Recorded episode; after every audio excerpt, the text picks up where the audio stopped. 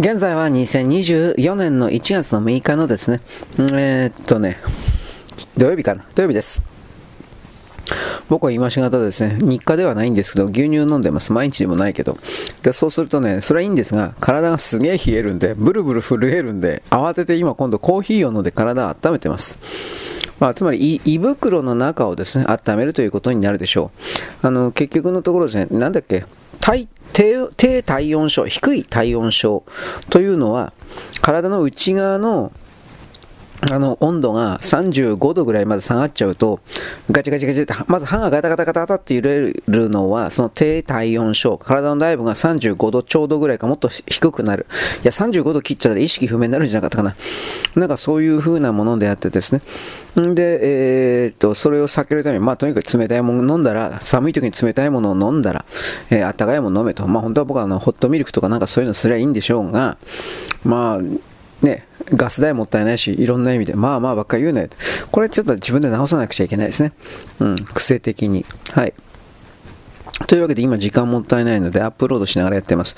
本当はですね、あの、いろいろ他のこともしたかったんですが、あのー、さっきツイッターの方、ツイッター繋がったんで、順番がね、いつもね、固定されているルーチンワークだったら、この次はこれっていう風に決めりゃいいんですけど、FC2 とかね、ツイッターが僕の古い端末ではね、繋がんない時があるんですよ。新しいの使えって話もあるんですけど、うん、まあもったいないし、そんなもんのためにいろんな、繋がんなかったら繋がった、なかったでやらない。つまり、SNS に、ああ、繋がんないからいいわ。というですね、そういう格好の理由付けをしているというか、そういう言い方になります。これに端的埋没して、あやらなくて更新しなくちゃとかやってるけど、まあ、俺も似たようなもんだけど、それに対しての歯止めがちょっとかかってるかなという言い方になるでしょう。はい。というわけで、私はその、昭和50年代の曲を適当にですね、ピックアップして、えー、なんか検索して、あ、こんなもん、こやっつけとくか、いつものことですね。やっつけとくかとやっつけといてですね。で、えー、っとね、その流れの中で、キャンディ、あ、そういえばと思い出してね、キャンディーズの伊藤蘭さんが、えー、46年ぶりだったかに紅白に出て、えー、でもってですね、キャンディーズの3曲歌ったっちゅうんでしょ？春一番年下の男の子、あともう1個何だったかな？忘れちゃったけど、優しい悪魔が何か知らんけど。で、NHK ミュージックというですね、公式のあの動画で、YouTube。で、春一番だけ流してました。1曲だけがせこいなと思ったけど、紅白ね。他のやつはきっとひょっとしたら探せばあるか知らんけど、多分全部削除されてるんじゃないかな。うん、俺は知らないけど。あのほら NHK オンデマンドだったっけ？なんかそれでやってるんでしょ？NHK って。紅白もさ、えー、リピートしてっかどうか俺知らないんだけど見たことないから見たことないから知らないんだけど多分そこでやってるからそこで見てね。で、NHK オンデマンド的なものをですね、利用するとね、きっとね、いつかね、はい、あなたはオンデマンド利用しましたね。あなたの部屋にはチューナー付きのテレビないけど、使った以上は、ネット使った以上は金、金よこせ。全部、必ずこれにしたいんでね、必ず絶対これにこれに向かってるというか、やったり、やりたいので、僕はその罠にははまらないように努力してるつもりです。この罠に決まってんじゃん、なもん。あいつらの嫌、なんて言う言うという風な。うん。で、まあ、一応その紅白の伊藤蘭のは見ましたよ。伊藤蘭はし、ね、仕事だから頑張ってるという言い方になるし、たった一人だからやっぱ一人でキャンディーズの歌歌ってもしょうがねえなと。下手とは言わない。あの、普通の歌手の歌だったという言い方をするけど、あれやっぱ3人のユニゾンがなければどうにもならんので、あんま意味、だいぶ意味なかったかなという個人的には思いましたよ。だから本当は、えっ、ー、と、この間言ったけど、なんだっけ、ミキちゃん？ミキ、ミキちゃん。本人、本名知らないんですよ。ラン、イミキランスーか。のミキちゃんが、例えばその時だけ来てくれりゃよかったのになぁなんてことも思うけど、本人は芸能界完全に引退してるんでしょう。僕はよく知らないんですよ、この辺は。娘さんがなんか芸能活動してるらしいんですけど、娘さん2人いるんだったかな ?1 人か2人。うん。で、その中で、でも、まあ、あ、でも NHK だからね、多分交渉してたんじゃ、交渉したんじゃないかな。伊藤さんに関しては。そんな気はしないではない。でも、あ、伊藤さんじゃなかったの、ミキさんに関しては。ただ多分断られたんだろうなとは思う。はい。えー、っとね、ちょっと待って。これ何だったかな。うーん。衝突する2つの曲線だったかな。うーん。まあそにそにしとくわ。わかんないから。うん、あ今ですね、あのブログの方のですね、アップロードしたということです。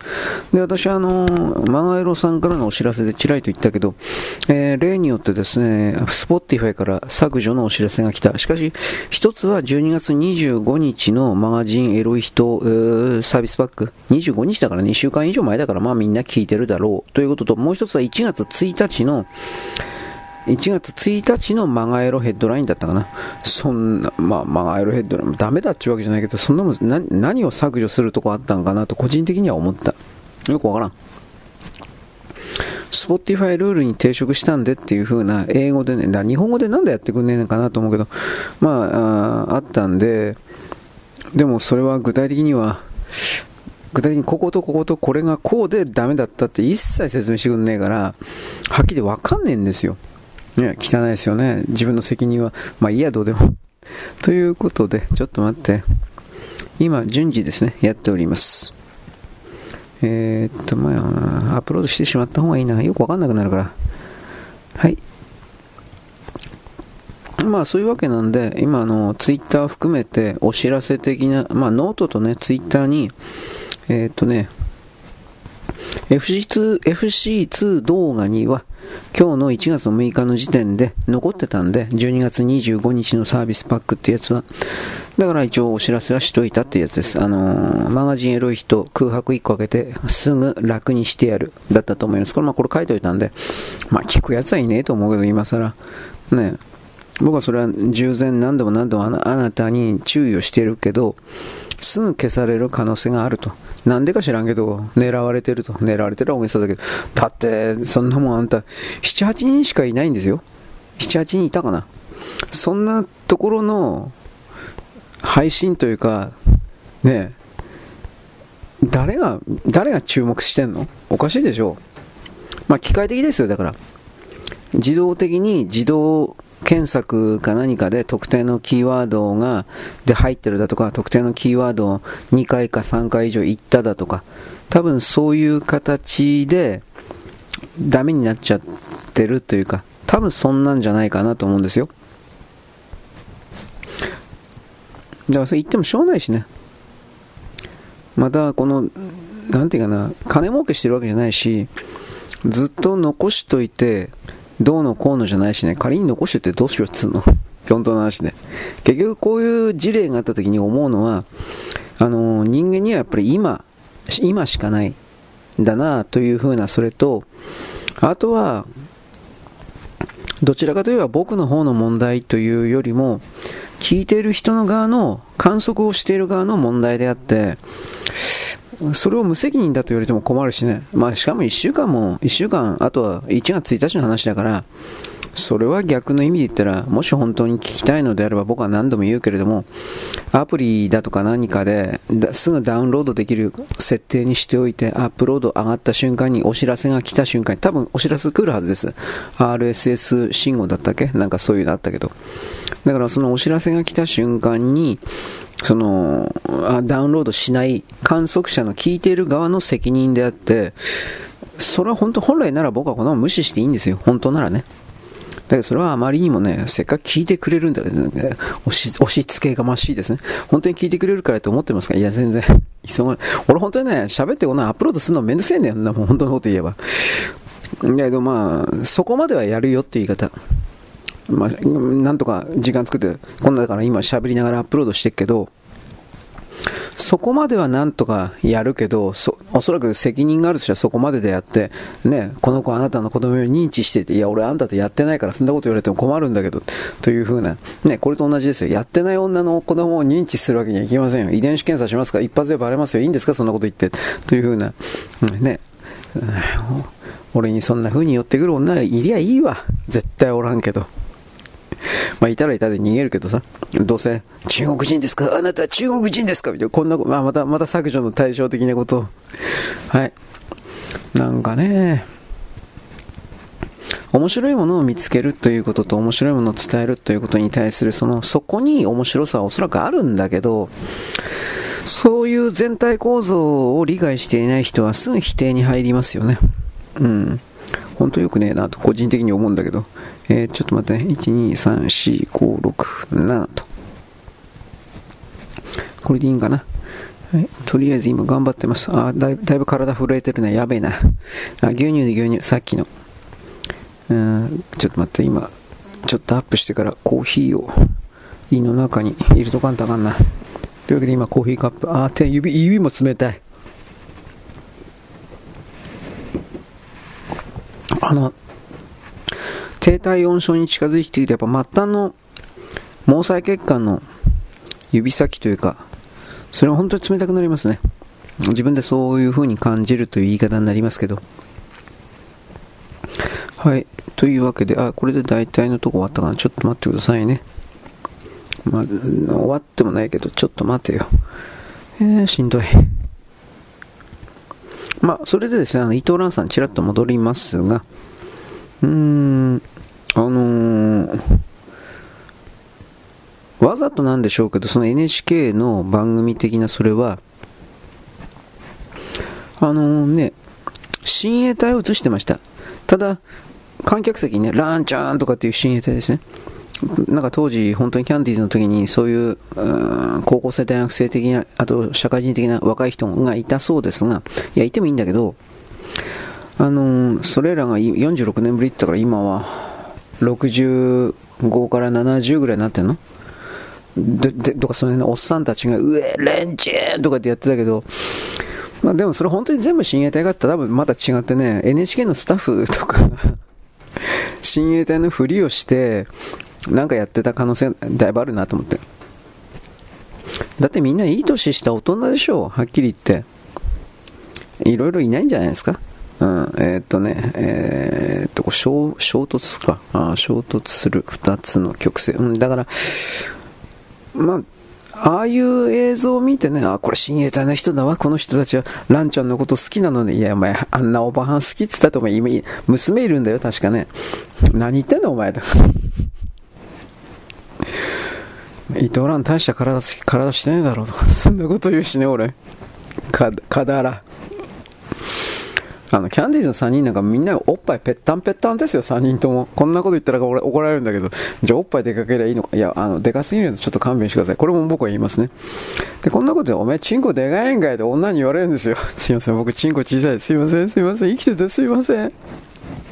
最近の女怖いから僕嫌、この辺の話するの。もう嫌。ね。なんだっけ、アスカ・ラングレー、えー、嫌い嫌いみんな嫌い知られねえよば、どっか行けよとか思ったりするけど、えー、っとね、これでよかったな。ちょっと待って。えー、っと、これに関して俺わかんねえな。あグロリア、グロリア・スコットか。はい。まあ、あのちょっとお待ち、おっと。はい。これでいいのか。はい。まあ、とりあえず、その、親衛隊的な人も、だいぶ、そうだ、30人、40人ぐらいかな。まあ、集めたという言い方ですよね、きっと。またはなんだけど、キャンディーズの時のファンクラブ的な人たちがそのままスライドで伊藤蘭のファンクラブ的なものに行ってる可能性はあるなと思います。新規のファンはちょっといないだろ、伊藤蘭で。と思うけどね。で、まあ、本人もね、ミキちゃんも言ってたそうですが、ミキちゃんもランちゃんも。これね、なんかあの、去年ね、キャンディーズ、結成50周年か40周年かなんかで、あの CD 出してんですよ。あ、50周年かな、多分。で、もう、分厚い分厚い、辞典みたいな CD、変な言い方だけど。で、そのあたりで、あの、いろいろ対談をしていてね、で、そこでブックレットの俺一部読んだんだけど、私たちはちょっとファンと距離が近すぎたかなみたいな。まあ、別にエロいことしてたわけじゃないんですが、それはしてないけど、でもまあ、どうなんですかね、ファンは、どういうファンだったの俺分からんからね、正直言うと、君のためなら死ねるみたいな、多分なんか、なんかそそういうファン的なような気がしてならんのだけど、ね、岩清水さんでしたっけ？愛と誠の眼鏡かけたあの人。早乙女君、君のためなら僕は死ねる。な、なんかそんな漫画です。死ねんよ。死ぬなよ、そんなことで。女なんかいっぱいいるからそんなことで死んじゃいかんよ。で、こんなこと言って、あなたは女を侮辱してうるせえ。お前そんなかっこいいこと言うほど変わんないね。使える女なんかよ、え？おい。というふうな。僕あの、男と女のリアルのですね、あの、喧嘩というか、昭和男と昭和女の喧嘩こうって怖いんで、平成とか令和の女あの男の喧平成令和の女の喧嘩女がまあ一方的に勝つんですけどあの昭和の男と女の喧嘩怖いんで僕はあんまりあのそのなんというかね関わりになりたくないな みたいな。そうそういうのはちょちょっとあるかな。はい。まあ喧嘩っていうかまあ衝突ですね。うん。ただまあ昭和の女はそんなにいわゆる、えー、松田聖子的にはぶりっ子はいないんじゃないですか。みんな生きるために本当に一生懸命だったから、いや、今でも一生懸命なんだけど、今の令和平成の女っていうのは、あの楽して 男で騙して、楽して生きるという意味の、あの一生懸命生きるっていう比率が、頭数がだいぶ増えてるので、昭和の女は自分で勉強して、あのーなんていうかな、自分で勉強して、いい大学入って、あのいい会社入らないと、ダメだっていう風な考え方が貫かれてたけど、平成、令和に時代を経るに従って、多様化ですか？ゆとり教育？まあ、それによってですね、あの、体を磨いて、その、体を磨いて、まあ、どういう演技ですかね。男を引っ掛ければいいわみたいな。た、た、多分多分多分そういうことなんですかね。そういうふうに僕は思っちゃいますけどね。ちょっと待ってね。えー、っとね。でもまあ、正直言うけど、その平成、令和の子供たち、女たちで、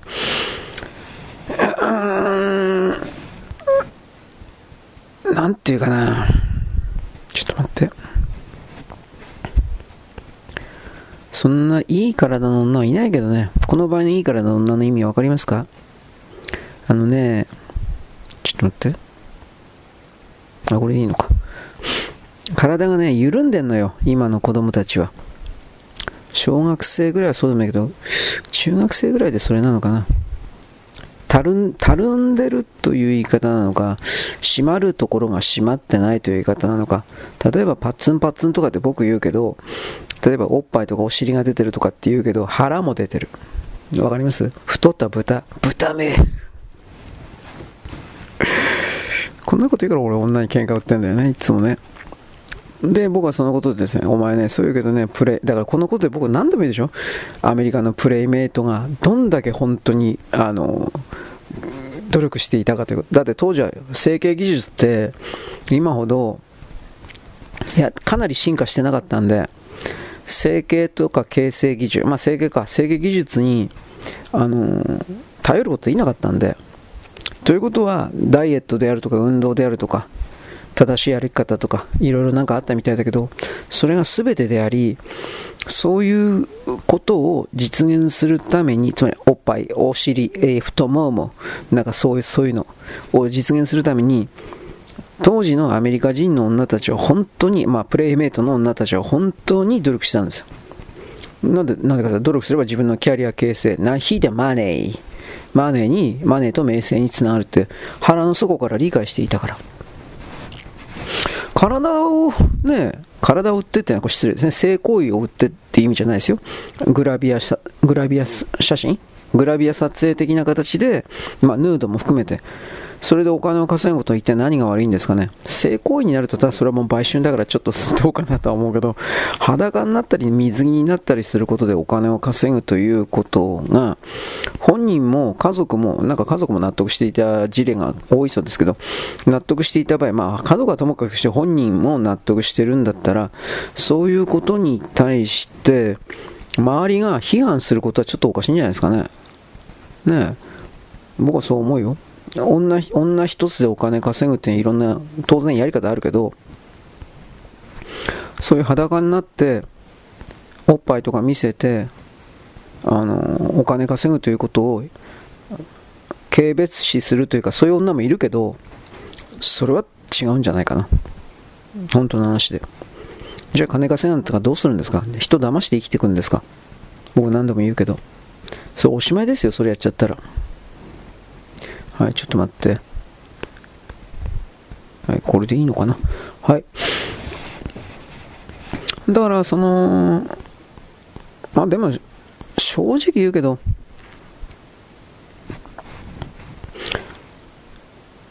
中高生でまずパツンパツンの子はいないなと思うよ。で、あの二十歳超えて以降でなんかそういうのいるとすれば、まあ、あれ食生活な、まあ、おっぱいの整形までやってるやつは日本人ではそんなおらんと思うけど、二重まぶたとかなんかそういう系統はやってるか知らんけど、おっぱいでかくするだとか、ケツ、ケツの形を修正するだとか、韓国人とかバンバンやってるけど、バカだからあいつらは。うん、なんでバカかというとですね、あの人間の肉体というものは本来、基本的にはいじってはいけない。つまり、自分がこのように、えー、予定してこういうふうに生きていくためにこのような肉体の形を含めてそれを用意してきたんですが整形をするというのはそこから逃げるということであるし、あのー、本来の生き方というものを上からですね下までこう貫き通しで出てくるような情報の流れのあるそれを破壊することになるわけです僕はそういうふうに解釈してますがつまりそれは上からの、つまり自分の本体からのというか、その情報を、えー、正確に取ることができなくなってしまう。整形をするというのは、やればやるほど。だから一時的に例えばその整形することによって男がいっぱいやってきた、えー、あなたは、あなた美しいよ、お金あげます、みたいな、ね、現世的な人間的な利益を得た、あね、気持ちよさを得た。だが、それは本来の求めてきた人生ではないので、あの、本当にやらなくてはいけないことの課題が、何らかの形で、大体その男女にとっては嫌な形によって嫌な出来事において必ず起きてきて、で、それを、まあ、そこから逃げることは今まではできたのかもしれないけど、もうできなくて、最後の最後だから。じゃあ、じゃあどうすんの？でね、時間ないよ。でも代金は支払わないといけないよ。どうすんの？命で払うことになるんです。私はそのような考え方を、まあこれモデル的に言ってるんですが、あなたに言ってるわけです。命で払わなくてはいけない。まあ僕はそんなひどいこと言いませんよ。体で払ってもらおうか。僕はもうすみません。そうね、あの僕聞いてる配信聞いてる女の人でなんか、ね、いい体してですねお金も持ってですね、えなんか本当はあの旦那とかもですねやね相手にしてくれなくてですね実はねあの溜まっててですねもうや誰でもいいからやりたいというそんな女いねえよ。どこにいんだよそんな女。いたらいたで怖いですよね。でもそうそういうね仮にだけどそういう女いたらちょっと怖いかもしれない。なんでかっつったらそんな女は快楽依存症だから、大体は。あの、汚い言葉言いますよ。チンコ突っ込んでないとね、落ち着かない女。誰とでも寝る女。まあ別に誰とでも寝ようが、まあその人が自由意志でやってんだらいいけど、それがその女がですね、もうパッツンパツですげえ美人でですね、いやらしくて式状況でですね、もうもうやりたくてやりたい、くそ、ぶっ殺してこれて、まあ、そういう女でね。で、そういう女がですね、美男美女的な形でですね、なんかイケメンのチンコでかいやつやってたら、こいつら殺す。こいつらだけは許さない。おお、俺はこいつら殺すために生きてきたんだ。あ、またこの削除の対象みたいな。すぐ、すぐ削除になるから僕。そのうちアカウント削除になるので、今頑張ってマガジンエロヒトフリーダムをですね、え、一生懸命ですね、えー、次の逃げ場所というかですね、消されてもいいように頑張っております。強化したかですね、頑張ってこの、なんだっけ、Apple Podcast。これの登録をですね、やってみようと。昨日はですね、入り口まで行きました。ちょっとよく分かってなかったんだけど、なんか生年月日を打つところでもう、もう、もう挫折したんですが、これ検索したらですね、えー、そこのところをですね、ひらがなからですね、半角小文字にしときゃ大丈夫です。もう問題解決しました。そこで止まってるんですが、えー、ここでも携帯電話の紐付けしないといけないの嫌だなとかって思いながら、まあそれもやっといた方がいいから、だってやってくんねえんだもん。スポッティファイ一切やってくんねえ。ねスポッティファイがに、あのー、買収される前のアンカーっていうところで、僕アンカーから始めてるんですが、アンカーの時は、はい、手取り足どうですか？私たちがやりましょうか？代わりにやりましょうか？どうですか？って聞いてきてない。もちろん、お願いしますって言ったら全部やってくれたんですよ。ただ俺、Apple Podcast はなんかやってないような気するけど、でも Apple Podcast とやってないというよりも多分あれはあの、えー、自分のアカウントホームページ、自分のホームページっていうかあの、ポッドキャストのページか。ページに表示されてないだけなんだろうなという理解が今のところあります。わかんないけど、なんでかって言ったら昨日ね、マージンエル人ポッドキャストフリーダムで、えー、っとね、Google と Amazon が、あの、Google と Amazon でフリーダムが表示されるようになったと言いました。で、実際そこに行ったら表示はされてるんです。検索にもなってるんです。検索にも引っかかるんです、一応。で、まあ、それがや、それをやったからっていうのもあるけど、Google の普通の検索でフリーダムが出るようになったんで、うん、なんか一応、多分、ブラウザーで検索してブラウザー上で聞いてる人がいるけど、ブラウザー上で聞いてる人は多分あれダウンロードできないんじゃないかなと思うんだけど、これはまた確実に僕は調べてないんですが、まあ置いといてね、その、Amazon と Google Podcast で表示はされるようになったけど、肝心のマガジンエロイストフリーダムのホームページのトップというか、看板のところありますよ。一番最初のトップページというか。あそこにね、Google とか Amazon のマークが表示されてないんですよ。なんで、なんでされんかなというふうに思ってたんですが、で、わかんなかったんで、昨日ですね、あのー、説明書というか読んだんです。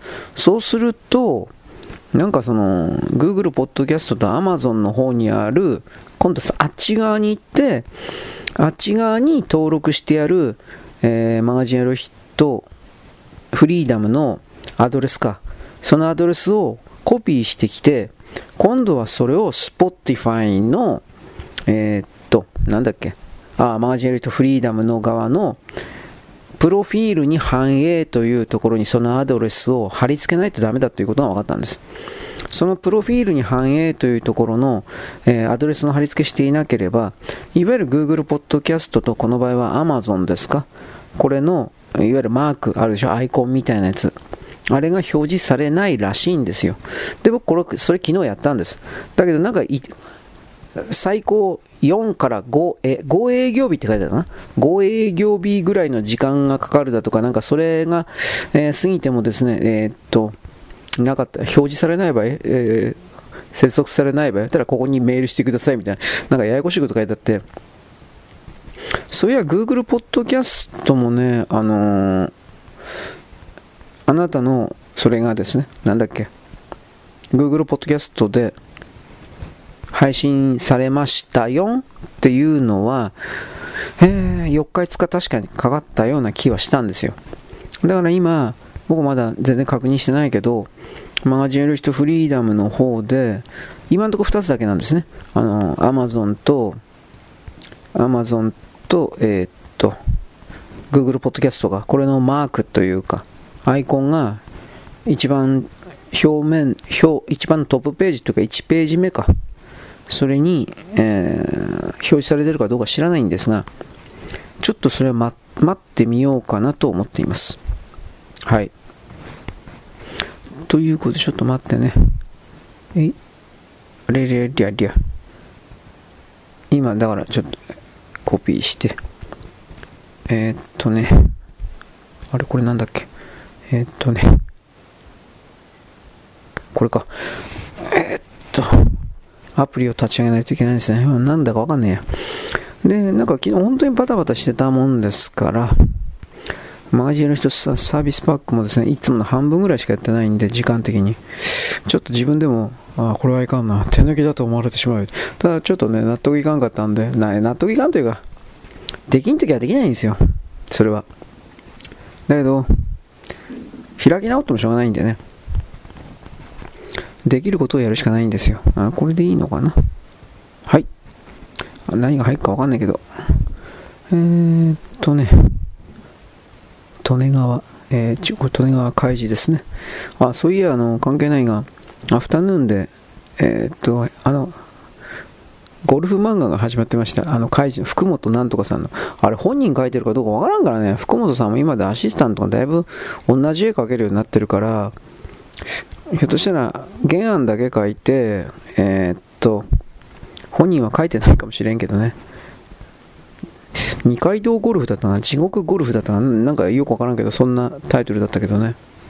うん。まあ見なくちゃいけないと思いつつ見てないですね。僕はあとは、さっきあの、ツイッターの方のアップロードで、なんだっけ、五大悟か。銀河鉄道39のね、それをね、やって、見て、見つけててね。うーん、まあいろいろ思ったのは、今の技術で銀河鉄道39の劇場化、新しい劇場をしてくれりゃいいなと個人的には思いました。これは昔のやつを再びやれっていうんじゃなくて、僕はこの間言ったと思うけど、あのー、なんだっけ、ちょっと待って。えー、っとね、ちょっと待って、銀河鉄道39だったかな。銀河鉄道、アンドロメダ編とね、アンドロメダ編じゃなかったかな？今ちょっと、アンドロメダ編。アンドロメダ編とエターナル編じゃなかったかな？あ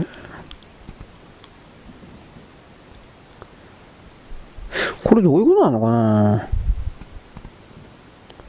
雑誌連載時のカラーページどういうことなのかな？これ。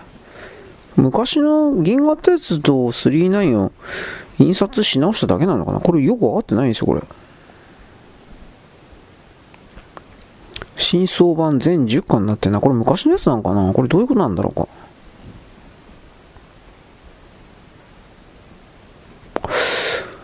うーん。で少年化放射から、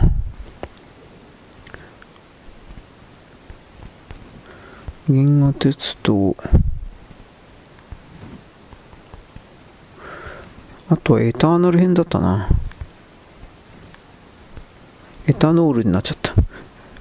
エター、エターナル、エターナル編。これでどうだ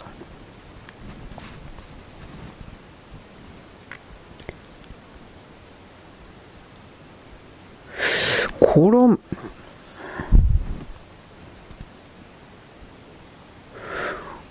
これ銀河鉄道物語シリーズこれよくわかんないな。これどういうことなんなのかな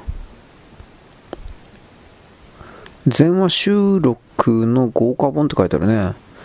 雑誌掲載時の完全復刻どうのこうの。えー、過去の名作を復刻してきたが。なんだこれ、豪華愛蔵本なの？あ、やっぱ違うな。違うやつだ、やっぱり。はいはいはい。あの、アンドロメダ編はひょっとしたら前のコミックなんだけど、エターナル編っていうやつは、ビッグコミックとビッグコミックスペリオールって書いてあるから、ああ、これは、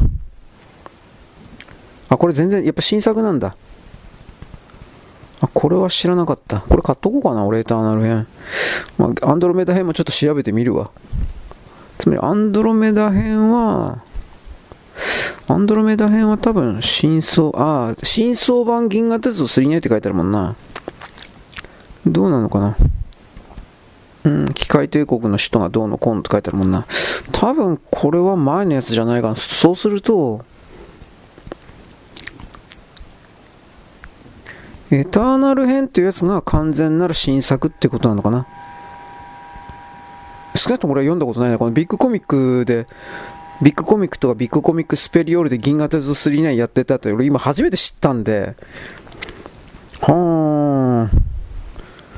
全巻を見る。ここだけ見とくわ。あ電池ないんでそろそろ一旦切るけど、第3巻、第2巻、全3巻か。ははははは。去年の10月27、11月24、12月あ、なるほど。これは知らなかった。まあ、これちょっといろいろ調べよう。お金ないけど買えたら買おう。高いな、2200円。いやー、ちょっと高いな。うん、まあいいです。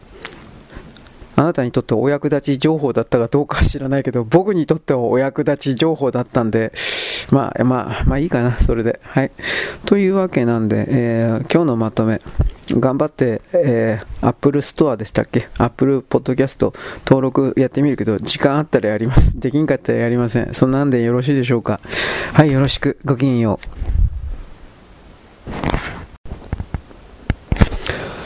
現在は2024年のですね、えー、っと、1月の6日ですね。えー、っと、僕はですね、うーん、まあ、とりあえず能登半島地震をちょっとしばらく続けないといけないですね。僕ネタだとかそういうんじゃなくて、いや、ネタには違いないけど、そうじゃなくて、なんていうかな、これから僕は南海トラフ的なものが、南海トラフ含めて必ず起きると思ってるんで、で、そこからですね、今のこの能登半島事件、これ1年前には鈴沖地震だったんですが、あのー、珠洲市か、珠洲市の地震だったんですが、結局このことに対してですね、えー、なんというか、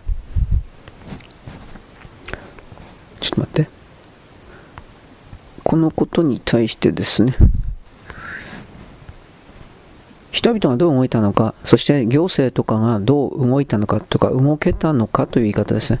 動けたのかだとか、そういうことを踏まえて、これ見ていないと、あの、実際に自分たちの地域で大きな地震が起きたときに、なんていうかな、対応できない。またそのその動きに対して邪魔をしないだとか、まあ、そういう意味で、まあ、この対応ですけれども、そういうことをですね、今の段階でシミュレーションと言ったら悪いですが、それをやっといてほしいんですよ、本当のこと言えば。はい。えー、っとですね、日本の土方関係が、つまり現地の石川県の土方関係が本当に頑張っていて、現状ですね、えー、っとあっという間にって言ったら言葉悪いですが、1月の4日ぐらいの時点でかな、えー、っとだいぶ道路が、あの幹線道路が復帰して、タンクローリーとか、つまりガソリンを運ぶようなタンクローリーとか、ああいうでかいのも通れるようになってます。まあ、圧倒的な底力という、そういうことですね。ところがやっぱり、能登半島の道路がとにかく、めっちゃくちゃなってるみたいですね。僕はこれ概要しか見てないからわかんないんですが、えー、っとね、ごぼっと穴開いてるっていうか、まあ、そんな言い方ですね。こんなとこ、まあ、こんな風に、こんなひどいことになるとは思わんけど、なんでこんな海沿いの山肌に取り付くように道路なんか通してんだ、他通せよと。まあ、こういうツイートもありました。こんなところしか通せるところがなかったところに、道路を作ってるんです。あなたは能登半島とかそれ行ったことないから知らないと思いますが、あのー、海と山の境目みたいなところしかあのなんていうかな、道路がないというか、そんな感じですよ。だから、うん、これをですね、どうやって復旧させるのかというか、まあ、こういう、こういう地形ばっかなんですよ、能登って、能登半島って。じゃあそんなところに人住むなよだとかそういうふうにね、あの一方的に偉そうなこと言う人いますけど、だけどね、人間が昔からその場所に住んでいるということに対して上から目線で、ね、あなたなんでそんなこと言えるんですかというかというふうなことを思うんです。やるしかないんですよ。どんなかっこいいこと言ったって。そのことをどう見るのかですね、まあ、だから崖の崖沿いにね山肌の斜めの海と陸の境目の斜めの崖沿いを水平に、えー、道路の幅分だけ水平に切り取ってそしてそこにアスファルトの道路を乗っけてるというかそんな感じです。だからそれが全部崩れたらですねそれはあなた大変な目になるし復旧に時間かかるうんぬんかんぬんわかるけどじゃあ全部トンネルにしろって言うんですか？現実問題それ無理だってわかるでしょ。だから自分がいかに安全な場所で口だけで好き勝手なことを言ってるのかということに対して時々気づくべきだと思います。うん。なぜならば、こういう人たちって結局一生、そのような災害の現場には行かないんですよ。一生行かない。で、一生行かない人たちが、その時だけの感想文というか、娯楽の感想文述べてるだけなんですよ。僕、あの、感想を述べますとか、それは、どうなのかな？意味あんのかな？とか、いろいろいつも思うんですね。それはあなたがそう思うということが全体にとって一体どんな役に立つのか。まあ、だけどそれが質問の形になっていて、それが回答が出るというふうになれば、まあ、全体に対する理解度の、理解度にの寄与だとかなんかあるのかな？俺分からんけどな。うん。まあ、とにかくですね、いろいろ問題出てます。国土交通省が緊急車両とかだいぶ用意していたみたいですが、これ現地に運べなかったのかな。緊急消防援助隊か。うん。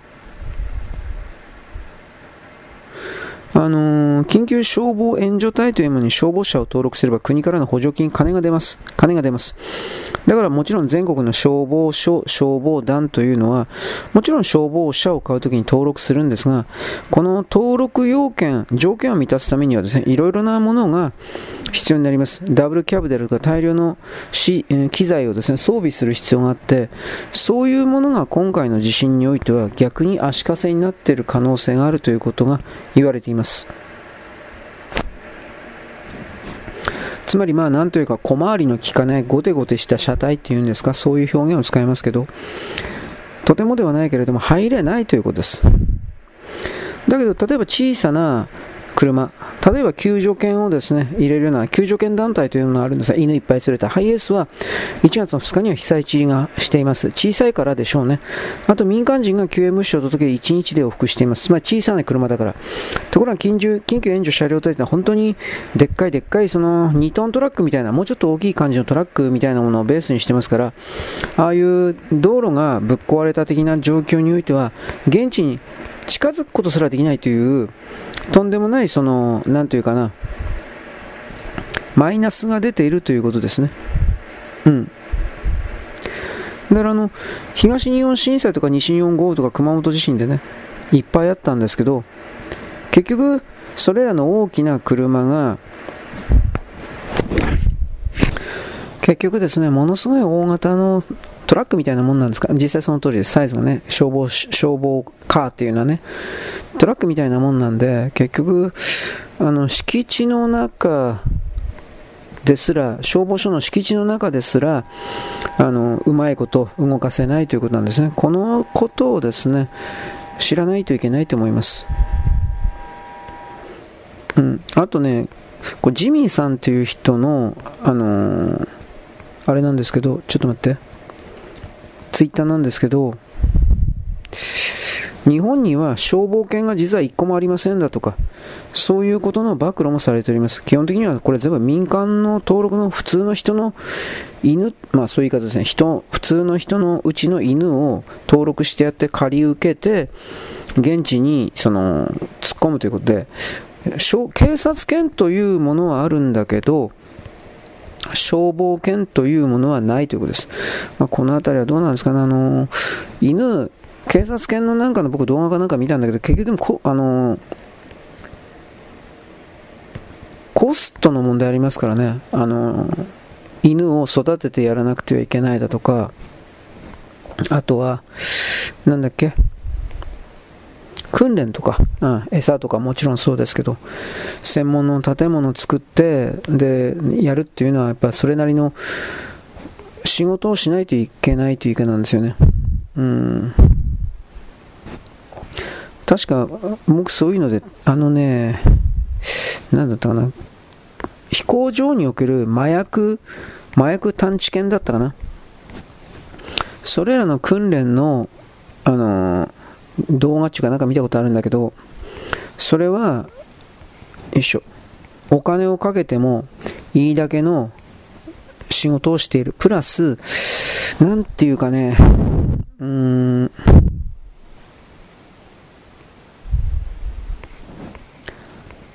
結果を出してるっていうことでしょうね。うん。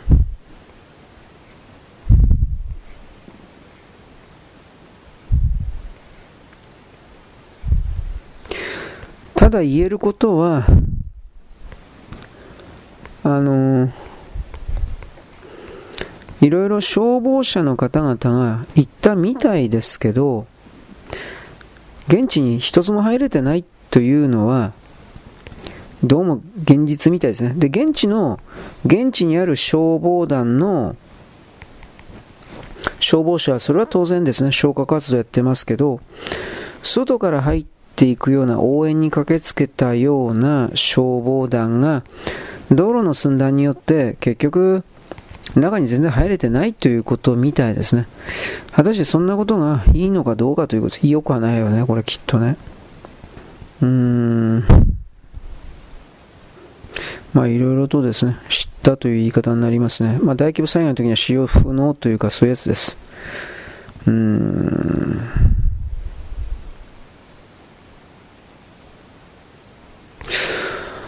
あとは石川県において何だったかな。なんか強盗が出たっつうんでしょえー、っとね、避難所での盗乱、あ、やっぱ出たね。避難所の中に金品持ってくるでしょう。で、その金品のお金を盗んでるっていうことです。まあこれは、災害あって避難所でいつもそういうことありますけど、恥を知れとしか言わんね。でも知らないんです。恥を知らないからこんなことやるんだけど。あとは、ガシャンと潰れた家の、あ、有働さんですか。これニュースゼロなのかな日本放送、有働のラジオ知らんな。まあまあ、そこでなんか昨日かな、言ってたらしいです。金曜日って書いてあるからね。避難所における泥棒、そしてまあ、これは触れられてないけど、潰れてしまった倒壊した家からの金品の泥棒、あるでしょうね。ないわけはない。うーん。あとこれですね、避難所で、チェーンソーを持った2人組だったかな。武装した強盗団。県立穴水高校で自動販売機が壊されて、中から食料と金銭が盗まれていることが必ず出るんですよ、こんなもんは。うん。学校ではほとんどガラスが割れており、誰もが出入りできる状態であった。うん。校庭には金沢ナンバーの車を見て40、50代の男女4、5人の集団が校内に入ってきた集団は緊急だからと話して、女の指示を受けた複数のがチェーンソーと見られる動物で自販機を破壊して飲料水や金銭を盗んだという。日本人なんですかね。日本人じゃないんじゃないですかね。まあ、あと極左とかね。なんかこういう時に昔なんか共産党のメンバーが捕まったとかなんか記事を僕は見たことある共産党員だった。で、共産党は、日本共産党はそれをすぐ除名処分をしたとかなんか取り繕っていたけど、あ、それは本部からの命令だったんじゃないですかね。共産党なんていうのは全部そんなもんですからね。どう見たって。と僕は思います。うーん。あ、こいつはクズだな。いろんな意味で。えっ、ー、と、川勝。川勝がね、人事ではないと強調していたけれども、うん、全力でなんか、救うとか言っていたけれど、なんかあのー、各知事が集まるような会合に自分だけ出なかったんだって。あのー、オンライン会議。うん。地元新聞社の祝賀交換会ですか？こっちの方に出席していた。うーん。危機管理官が代理出席した。で、まあ何にも意見を言わなかったということらしいです。まあ分かっていたけど、クズ中のクズだな。なんでこんなやつ、つまりこういうクズを県知事に選んでいる静岡県民というのは、まあ、基本的にはそういうクズの仲間だと外側から見られてもいいと思ってるんですよね。どう見たって。と思うけど。はい。えー、っとね、ブレードがないブルーなんて、ブレード外していいさ無駄。あ、これね、牽引車両ですよ。うん。確かそうだったはずです。スタック越しの牽引車両なんですけど、まあ、引っ張り車両ですね。これは、あの、土方関係者でないとちょっとわかんないですね。あのー、場合に応じてはね、ブレード外します。はみ出すから。うん。でまあ、基本的には、その、ホバークラフトで、あのー、運んでんので、あの、道路運ぶときは、普通は、運ぶ車から外して輸送するんで、これは土方関係者でないと、あの、わかんないことだと思います。なんで外してんだって。役に立た、いや、役に立つんで後でつけるだけだから。牽引していくんですから、軽いに越したことないんですよ。当たり前のことなんだけど。で、牽引の引っ張っていく必要がなくなったら、後で、あの、ブレードつけるだけなんで、まあ、これはわからないんですよね、多分ね。見見栄えだけで考えてるから。うん。えー、っとですね、これは迷惑 YouTuber がどうのこうの。これは、迷惑 YouTuber のせいで発送が遅れる正規の支援物資。迷惑 YouTuber 現地は何何してんのかな多分、道路の、道路を占有していたりするんじゃないかな。あの、被災地は高市さんにしろ、長谷知事も言っていたけど、プロに任せて、えー、た方がいいんです。どう考えたら。それが一番最大合理的です。素人言ったって役に立たん。だから素人ができることっていうのは、あのー、なんていうかな、あんまり、あんまり被害の大きくないところで、街の中ですね、大体。あんまり被害の大きくないところで、瓦礫を撤去するだとか、なんだかそういう方向で助ける方がいい。支援物資を持っていくだとか、そんな都合のいいこと言ってもしょうがないですよ。うん。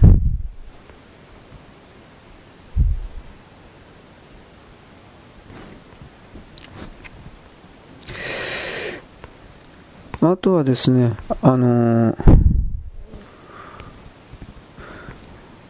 陸上自衛隊とかファミリーマートの社員とかがリュックサックに物避難救援物資入れてで、あのー、歩いて現地に入ってます。やっぱその行軍というものがどれだけ大事なのかということですね。だからこういうのを見て自衛隊がとかっていうクズたちは、まあ、腹切ってほしいですね。何もしないくせに。口でなんか批判ばっかりしてでなおかつ批判しない上にさらに他人に、他人のお金と他人の時間と他人のエネルギーを使ってで、あのー、自分の要求を実現させようと目論むようなクズ中のクズですね。そせめて僕はクズだけど自分クズだと分かってるつもりだけどそちらの側には絶対落ちたく落下したくない落ちたくない墜落したくないと思いますねこれに関しては。はいあとねあの能登半島なんですがいろいろ画像イメグライミグアでなんかこの回ってきましたが海岸沿いの港とかがですね、3.5メートルぐらい場合によっては隆起してます。盛り上がってます。3.5メートルも高くなってます。だから今まで港で接岸で水があったところが全部盛り上がって海底がむき出しになってます。で、えっとね、海底の地域にいくつか設定していた、えー、計測器とかあるんですが、それらが軒並み全部ですね、この海底隆起とか、これ、こんな何メートルも隆起持ち上がっちゃったんで、全部ぶっ壊れちゃって、ぶっ壊れてないものにしても異常な数字が出ちゃって、結局ですね、うーん、なんというかね、何やってんのっていうか、まあ、批判するのはちょっとおかしいですよねっていうことなんですよ。はい。こんなことあるんだね。本当の話で。つまり、思いっきり、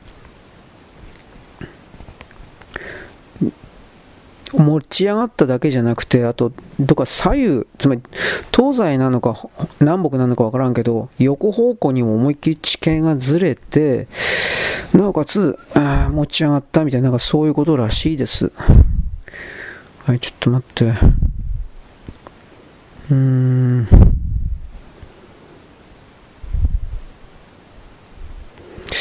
どうなんだろうな、これ。はい。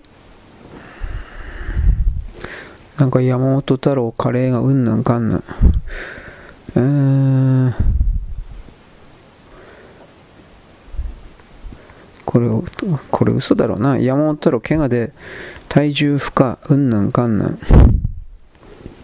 うんと、被災地に駆けつけていた。多分これ嘘だろうな。怪我で体重負荷、絶対禁物、いつ倒れてもおかしくない状態の中で被災地に駆けつけていた。あー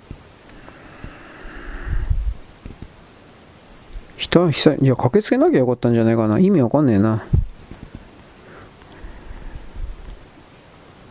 足手まといもいいとこじゃねえ。な何しに行ったの？ここいつ。なんかあの、被災地に行って、現地のカレー食べてたんだって。嘘くさい。うーん。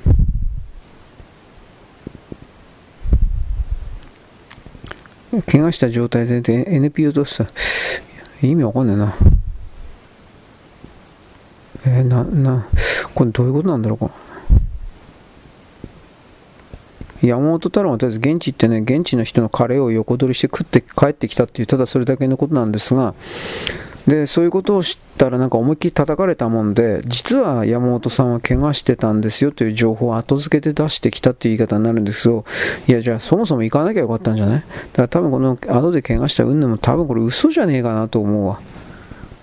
現実の問題で。はい。とりあえずですね、あとは事故、まあ、各政党、能登に関するですね、現地視察はやめる。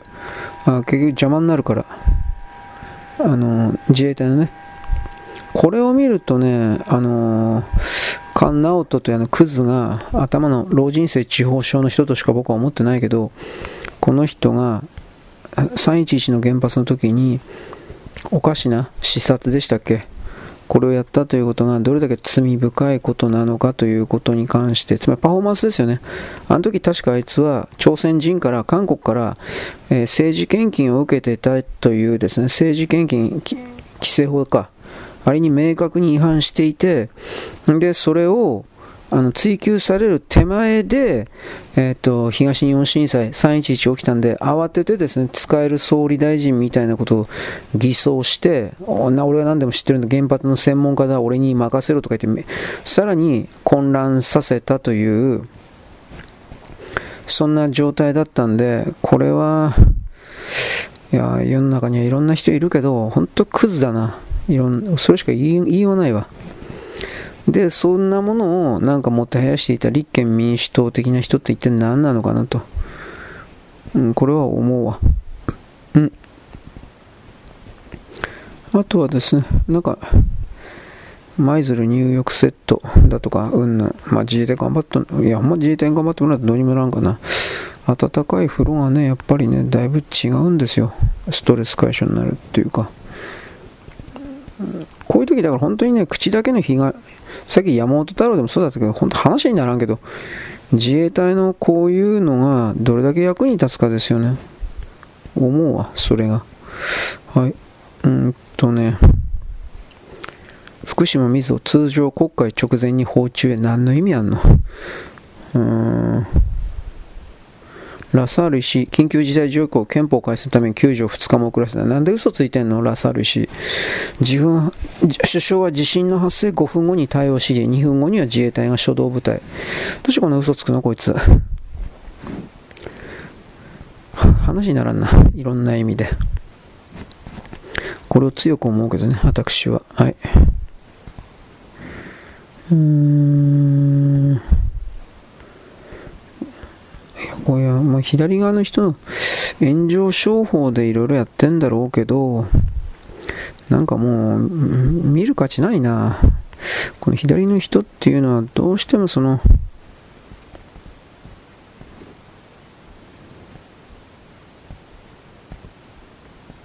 うん。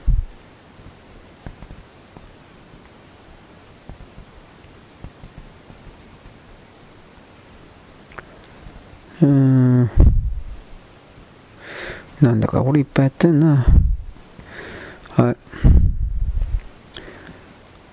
羽田の事故。うん、やっぱいっぱいあるな、俺。はい。能登半島地震にたった40億円とデマ拡散。もう立憲民主党嘘つきだから。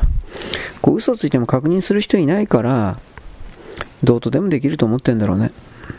うん。嘘ついてバレると思うんだけどな災害時の予算措置。だって熊本地震で23億円だったから予備費40億円で少なすぎて、だから少なくとも立憲民主党は金の計算ができない人しかいないんだから、そういうことを言うべきじゃないと思うけどね。予算編成なんか全くできなかった人たちが、いいえー、2番じゃダメなんですか？ダメに決まってんじゃん。バーカ。うーん。まあ、大阪はもうリング344億円とかうんぬんと、なんかよくわかんねえな、おい。蓮舫。予備費が少なすぎるとかどうのこうの。立憲民主党のやつ喋んなとしか思えんな。東日本の時もこいつらはさ、あのー、10億、20億出して、あのー、後から増やしてたでしょ。分かってて言ってんだったら、まあ嘘つき、まあ嘘つきだけどね。うん。うん。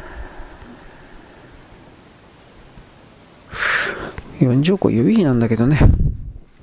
いろいろ思うことがあります。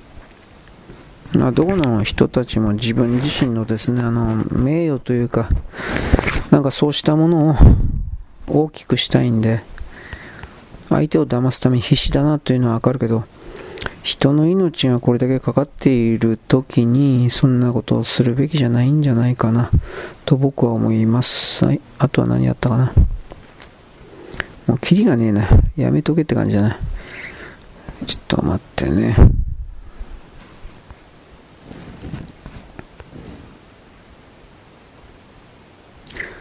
うん、これどういうことなのかなうんとね、金正恩が岸田署に見舞い電報、遺族と被害者に深い同情と哀悼の意を、なんたらかんたら。うん。まあこれ多分北朝鮮に金がないから金くれってことなんだろうな。単純にそれしか思わんわ。で、これ最後に、中国の資産運用大手のですね、あの、中植企業集団、借金、債務超過5兆3000億円、恒大集団から資産を買い取ってきた。こんなもんどうにもならん。だからこれ全部踏み倒されて、で、潰れておしまい。もういつものパターン。うん。で、どうすんのかね。まあ、そういうの、これから次々と爆発してるけど、誰も責任取らないでしょ、中国だから。だから金貸した金貸したというか借りたやつが悪くなるんですよ。うん、で、その後、多分中国の中で自殺だとか、殺人、金返すの殺人だとか、間違いなく山ほど起きてるはずだけど、このことに関しては多分、誰もうん、指摘せずというか報道が潰されるからなかったことになるんでしょうねこれきっと。うん。まあ、これ多分表に出ただけいいんでしょ。ううん。債務はなかったことにするしかないだろ。う結局は。うーん。どうかな。こんなのは次から次から出てくるんですよ。うん。まあ、投資家の損失額が3兆円、4兆円、5兆円とか、そんなもん。で、こんな状況にもかかわらず、なんかあの、中国から金もらってるようなアニメまとめサイト的なものが中国最高、中国最高とやってるし、そこに、日本はダメだ、日本はダメだと、これ多分社民党、共産、令和、うん、立憲民主、そして在日中国、在日南北みたいなそういう人たちなんだろうけど、あなたたちそんなことやってる暇なくなると思うんだけどなと、個人的には思うよ。うん。まあでも、でもどうとでもごまかせるというか、考えてないからね。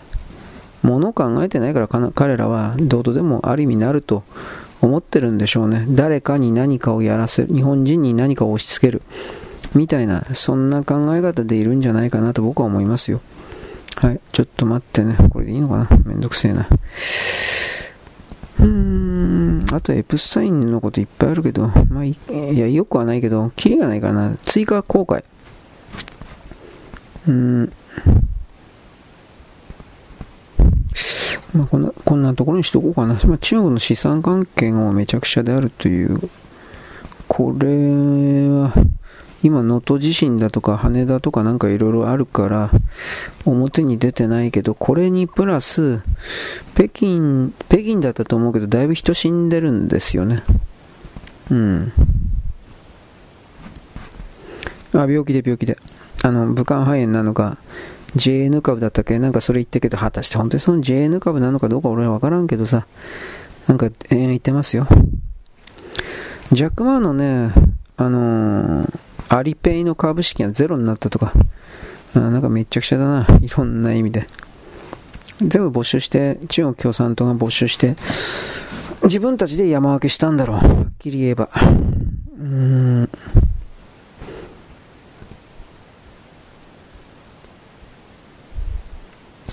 まあ、私企業というものがあったとして、私企業ですね、あったとして、結局それを全部最後に強奪するから 中国で経済活動するというか金儲けをするということの意味が全然ないよねとなるわなりますはっきり言って。うーん。これはあらゆる重要産業において、えー、中国はこの動きを強めていくでしょう。でもっと言えばそれだけでは済まず全ての国民にしわ寄せを押し付けることになるでしょう。と今は金持ちの中国人というものを生贄にすることで中国共産党のその責任を回避するっていうことをやってるけどそのうちできなくなるんじゃないかな。はい。これ1月あれれれ1月6日ですね。はい。ということで、記事探すのこの辺にしておきます。なんか最近これまとめてるけど、このやり方の方がいいのかどうなのか俺わかんねえな。細かくした方がいいような気もしてきたな。でもめんどくせえんだよね。うん。んと、えー、っとね、被災地、これは消防署が全然使えなかったってやつですね。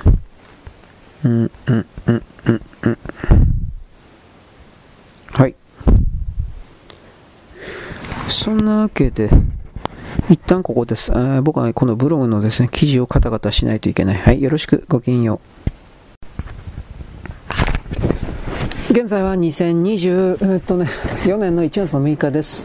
私はですね、今度今、一生懸命ブログをさっさと終わらせてしまおうということで、PC に向かっております。ノートパソコンですね、立ち上がってないですね。えー、っと今あ、やっぱりバッテリーがなんか大々ろついてますね。大々ろということは電気がないということなんですが、ちょっと待ってね。えー、っとね、ファイルテンプレートを作っておかないといけないですね。えー、これ違うな。あれ？えー、っとこれか。とねコントロール A コピー。とはい。1952ファイル。コントロール VS とはい。1日前倒しで作っております。つまり何かあっても1日は休みが取れると無理やり自分に 言い聞かせております。だから今からアップロードするのは、えー、っと今日土曜日ではなくて明日の日曜日の分なんですが、まあ、そんなことを気にしてるやつはいねえよって感じですね、えー、ちょっと待ってね、えー、っと踊るの107かな。はい。えー、っとよいしょ。よいしょっと。はい。ということで今順次かかっていきたいです。うん。まあ動画を撮影、まあ、動画というか画面撮影はまだやってないんですが順次やりましょうと。はい。なんだっけ。何喋ればいいかな。昭和50年代、はい、曲、適当にやってました。えー、あの頃は何かな、松田聖子が出てきた頃ですね、昭和50年代ってね。で、松田聖子もちらりと取り上げたけど、生の松田聖子の歌は、なんかロ、あれは歌謡大賞かなんかのノミネートかなんかの時の動画なんかな、あれは下手でしたね。レコーダーはすごかったけどね、あ、あの、えー、青い珊瑚礁。青い珊瑚礁で松田聖子というのはいきなり、あれデビュー2曲目か3曲目でしょ、確か。あれでいきなり、えスターの座に踊り出たというかその階段を上り始めたというかケツケツ飛ばされたというか なんかそんな感じを見ていますね私は。えー、っとねちょっと待って。これでよかったかな。えー、ここうかな？ちょっとちょっと待って。あれあれ？ああこうですね。はい。まあ松田聖子あと何言ったかな？ピンクレディか。あの頃はやっぱピンクレディですね。あのピンクレディ台風というかあのデビューがペッパー警部だったと思いますがそこからですね徹底的に、えー、うっとっと人々がですねピンクレディにあらずば人にあらずという何年にデビューだったか忘れちゃったけどあの1950年の取り上げた曲っていうのはあれなんですよなんだっけえー、っとね「渚のシンドバッド」か渚のシンドバッドあたりになるともう、あのー、だいぶ落ち目という言葉を使えるのはなんですけど、落ち目になってたんじゃないかなと個人的には判断します。そのようにね。はい。で、まあそれでもね、だらだらと行くんですよ。ピンクレディーっていうのは人気というものは。うん。えー、これど、どこなんだろう。あ、これでいいのか。あとは何かな、もう印象にね、もう50年代とか60年代になるとね、いろんな曲確かにあるのかもしれないけど、心に強く残るような曲があんまりにもなんか、ねえなっていう感じをします。はっきり言って。うん。えー、ちょっと待って。あとこれ何やってるかな？中国の共産党のなんか記事がどうのこうのですね。よいしょ。はい。ということで、えー、よいしょ。はい。という、えっと、ということでですね、録画装置を今からやります。はい。これでどうかな。まあ、あとは沢田研二の勝手に仕上がりだったかな。あ、あえっ、とですね、動画が立ち上がったんで、とりあえずですね、録音の方は一旦ここで一時停止です。はい、方々おしまい。えー、っとですね、本当かどうかわかんないけど、昨日の1月5日の時点で、えー、ロシアの国防大臣、まあ、ゲラシモフ参謀総長ですか、この人が戦死したという情報が出たけど、本当かわかりません。そもそもクリミア半島にゲラシモフ参謀総長が本当に行っていたのかどうかもわかんないんだけど、ウクライナのうんと戦闘機が5発だったか7発だったかのミサイルをこのウクライクリミア半島のどっかの基地ですか、軍事基地にぶち込んだと。で、その軍事基地、軍事施設のどこかにゲラシモフ参謀総長がいて、その攻撃を受けて死んだとされます。でもこれわからない。一応、ウクライナの側はゲラシモフ参謀総長を殺したというふうな発表は一切してません。うん、期待を込めて待てというか、なんかそんな匂わすような、でもそれは多分何もやってないからじゃないかなと思うんだけど、そういう曖昧なことしか今のところ言っておりません。だから、ゲラシモフ参謀総長が死んだらどうなるかというと、この、この人が世界で認識阻害戦争、認識戦争、ハイブリッド戦争という相手を騙して、で、騙して相手が、えー、作戦行動混乱している間に、現実の、うん、部隊を素早く展開して、えー、例えばそこを占領するだとか、破壊するだとか、そうしたことを速やかに成功に導くのだというふうな、今の魂をベースとした戦争のやり方を最初に作った人です。ゲラシモフ参謀総長。だからこのことをゲラシモフドクトリンと言います。まあ、この人は死んだとしてももう正直その理論を受け継いで新たにも作戦を考えたりする人はロシアの中に当然育っていますからこの人個人が死んだからといって何か大きく変わるということは僕はないと思います。ただ問題は2024年というのはそのロシアの大統領選挙でもありますからそうしたことにおける、投票行動に若干の影響はあるかもしれません。ただ、ゲラシモフ参謀総長に、あとショイグ国防長官だったっけ、ショイグ国防大臣だったか、ああいう人たちが本当の意味で人気がある人か、国民から人気がある人かというと、それはちょっとわからないので、この動きがどれだけ影響を与えるかというのは、えー、もうちょっと、まあ、そもそもこの情報が本当かどうかわかんないんでね。まあ、だからこう、もうちょっと後を、時間を経たなければわからないことでしょうということを私は言うんであります。はい、とりあえず動画の下はここまでです。よろしく、ごきげんよう。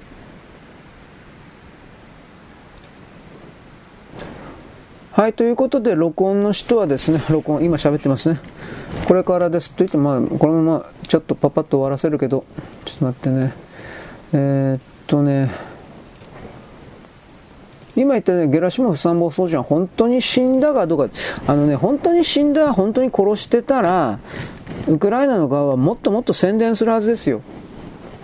だから仮にウクライナの側が、まあこれはっきりウクライナって言ってるか NATO なんだけど、NATO の側が、ゲラシモフ参謀総長を暗殺することに成功したんだとすれば、えー、徹底的なウクライナの口を通じてゲラシモフを殺した正義はウクライナにありみたいな宣伝を絶対やるんですが、そうした動きは今のところありません。ということは、仮にゲラシモフ参謀総長を狙ったんだとしても、その生死の不明が、えー、ウクライナの側、NATO の側は分かんないんじゃないかなと思います、現時点で。わからんからなんか匂わすようなことを言って、いかにもウクライナの方が戦争、今の戦争においては勝ってるんだよみたいな、そういうことを演出しているというか、そんな考え方は僕はどうしても持ってしまいます。本当にわかんないです。ただ、なんか前もゲラシモフさんだったか、ショイグ国防長官だったが、死んだとか死なないだとかそういうこともあったんで、1年前か2年前ですか、1年前ぐらいですか、戦争始まってすぐぐらいの時なんですけど、あったんで、そっから考えた時これはウクライナ特有のこれもまあ認識阻害ということになりますが認識阻害嘘なんじゃないかなという気はしています。ただしそれだったらロシアの方がもう少しすぐゲラシモフ参謀総長の何ていうかな無事を発表するだとかなんか動きがないといけないんですが、ロシアの側の発表も今のところないっていうか、そんな言い方をしますので、えー、例えば例えばこういう方ですね。あの軍事基地的なものをウクライナのミサイル7発だったかなこれがえ攻撃した、ここまで本当、そして、えー、そいつを破壊した多大な戦果を挙げた、これも多分おそらく本当。だけれども、そこにゲラシモフ参謀総長が本当にいたのかどうかだとか、仮にいたとして、いた、いたということを知っていたからそこに根拠を加えただとか、それもわかるけど、それが、仮にドカンパカンとやって、生死の確認が死んだ生きたの確認が、ロシアの側もウクライナの側もこれはできていないんじゃないかという見方。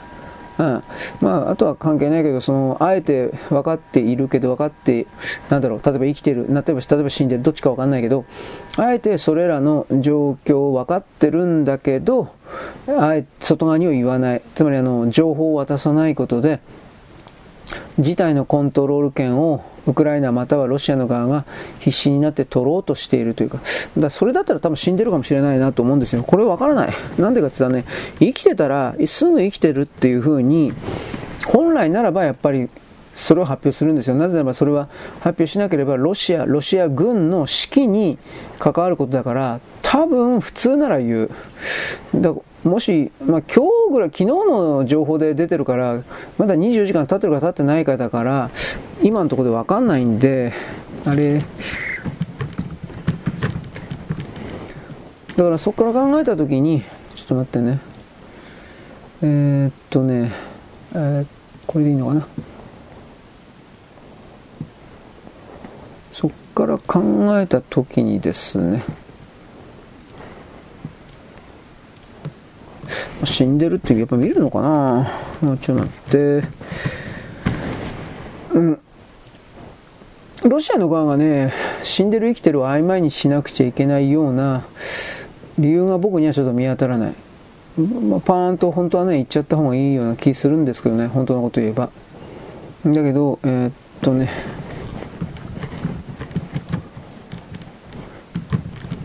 今のとこないですよね。はい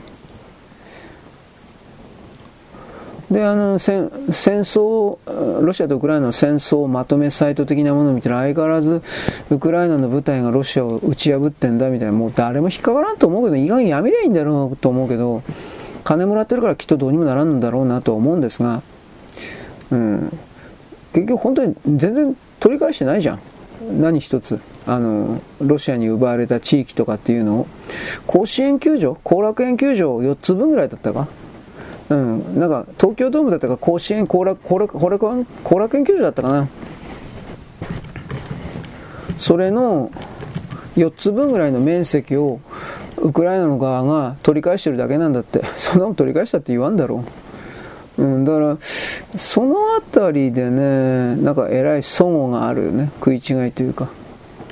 はい。ちょっとお待ちください。そういう当たり前肝心なこと言わないからね。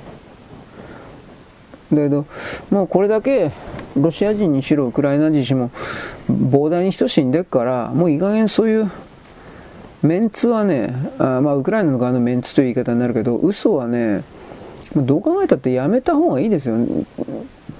まあこれでも、ゼレンスキーのまんまだったら、ちょっと待って、えっと、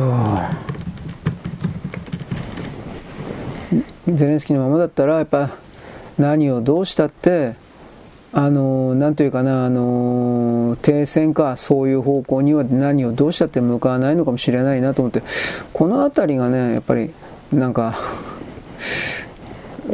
だからもう本当にね勝ってないんですよウクライナは。なんでそういうふうに嘘ついてまで戦争をやらせようとするのか。だからこの戦争、戦争研究所だったか、それがいわゆるネオコン、ムーニスト、統一教会か、それらの関係の管理下にある研究機関であって、そういうものから資料をもらってるような人で、それらの資料しか、記事しか載せてないような人、UPI とかって確か統一教会ですよね。UPI 通信って。そういうところの記事は、ウクライナ勝った勝ったみたいなことやってますよ。大本営発表、日本勝ったみたいな、勝ってねえよ、おめだから、そういうところの記事のみを扱っているようなまとめサイトというのは、そもそもが見てるところがおかしいというよりも、そもそもそのまとめサイトと言われている人が、統一教会なんじゃないの？これ。とやっぱり思うんですよ。そ,、まあ、そうじゃないかもしれないけどそのように疑われても仕方ないことをやってるんじゃないかということを僕は言うんです。だからこの状態でね、えー、っとね、例えばあの、何でもいいけどね、中国が経済的に本当にこれからさらにさらに終わっていく流れの中に入るここで、えー、っとね、あの多くのまとめ、これ本当に多くのまとめサイトがという言葉を出すけど、うん、それでも中国最高、中国最高ってやってるんです今でも。まず、その最高のとこだけ見えたら何だって最高なんですよ。ミクロのとこだけ見えれば。うん、東京という街だけ見てればもう日本全国がものすごい栄えているように見えるけど実際はそうじゃないでしょ。地方とか行ったらもう人口過疎の地域がいっぱい出てるでしょ。それはそれは見せたくないところかもしれないけど。つまり中国においてもそういうのが膨大に始まっていてその見せたくないところの領域が日々とてつもなく拡大していて深まっていて広がっていてというこうしたところを伝えないままに中国最高中国最高ってやるという意味ですよ。まあ、それはまあ中国に投資を、金を呼び込むために、必死にその中国共産党の命令のもとにやってるんだということはよくわかるんですが、あの、それをですね、僕たちが、つまり観測している僕たちの側が乗っかっちゃダメでしょってことなんです。そんなもんの、あいつらの騙しに乗っかっちゃダメでしょっていうことなんです。で、このあたりの考え方を、あの持つためにはその人さっき言った人種差別とかレイシストだとかねネトウヨだとかそういうどうでもよい言葉に左右される自分であってはならんということですよ。その対象を見て自分自身はそれをどう思うのかということをまさに自分自身で考えてそしてその上でこのように判断決断を下す行動を順行動をそれに順次させる順、まあ、従わせるというか自分の行動ね。だ結局それもできてないからそういうのだからやっぱ自分がないっていうわけですよ。その時々でやっぱりあの動きとか行動とか言動が変わって変わっていくのはしょうがないとしてもそれに一貫性がない一貫性がない自分にも気づいていない。うん、まあまあなんというかね多分その動きっていうのは自分自身になる座標にも大いにストレスを与えるものになってるんですけど、まあそんな理解はないですね。そしかしそれではいけないんじゃないかっていうことを僕は勝手に言うわけですとここまで言ったら、はい、とりあえずこれ文章というか終わったんかな。はい、とりあえずブロン終わったんで一旦ここで終わっておきます。よろしく、ごきげんよう。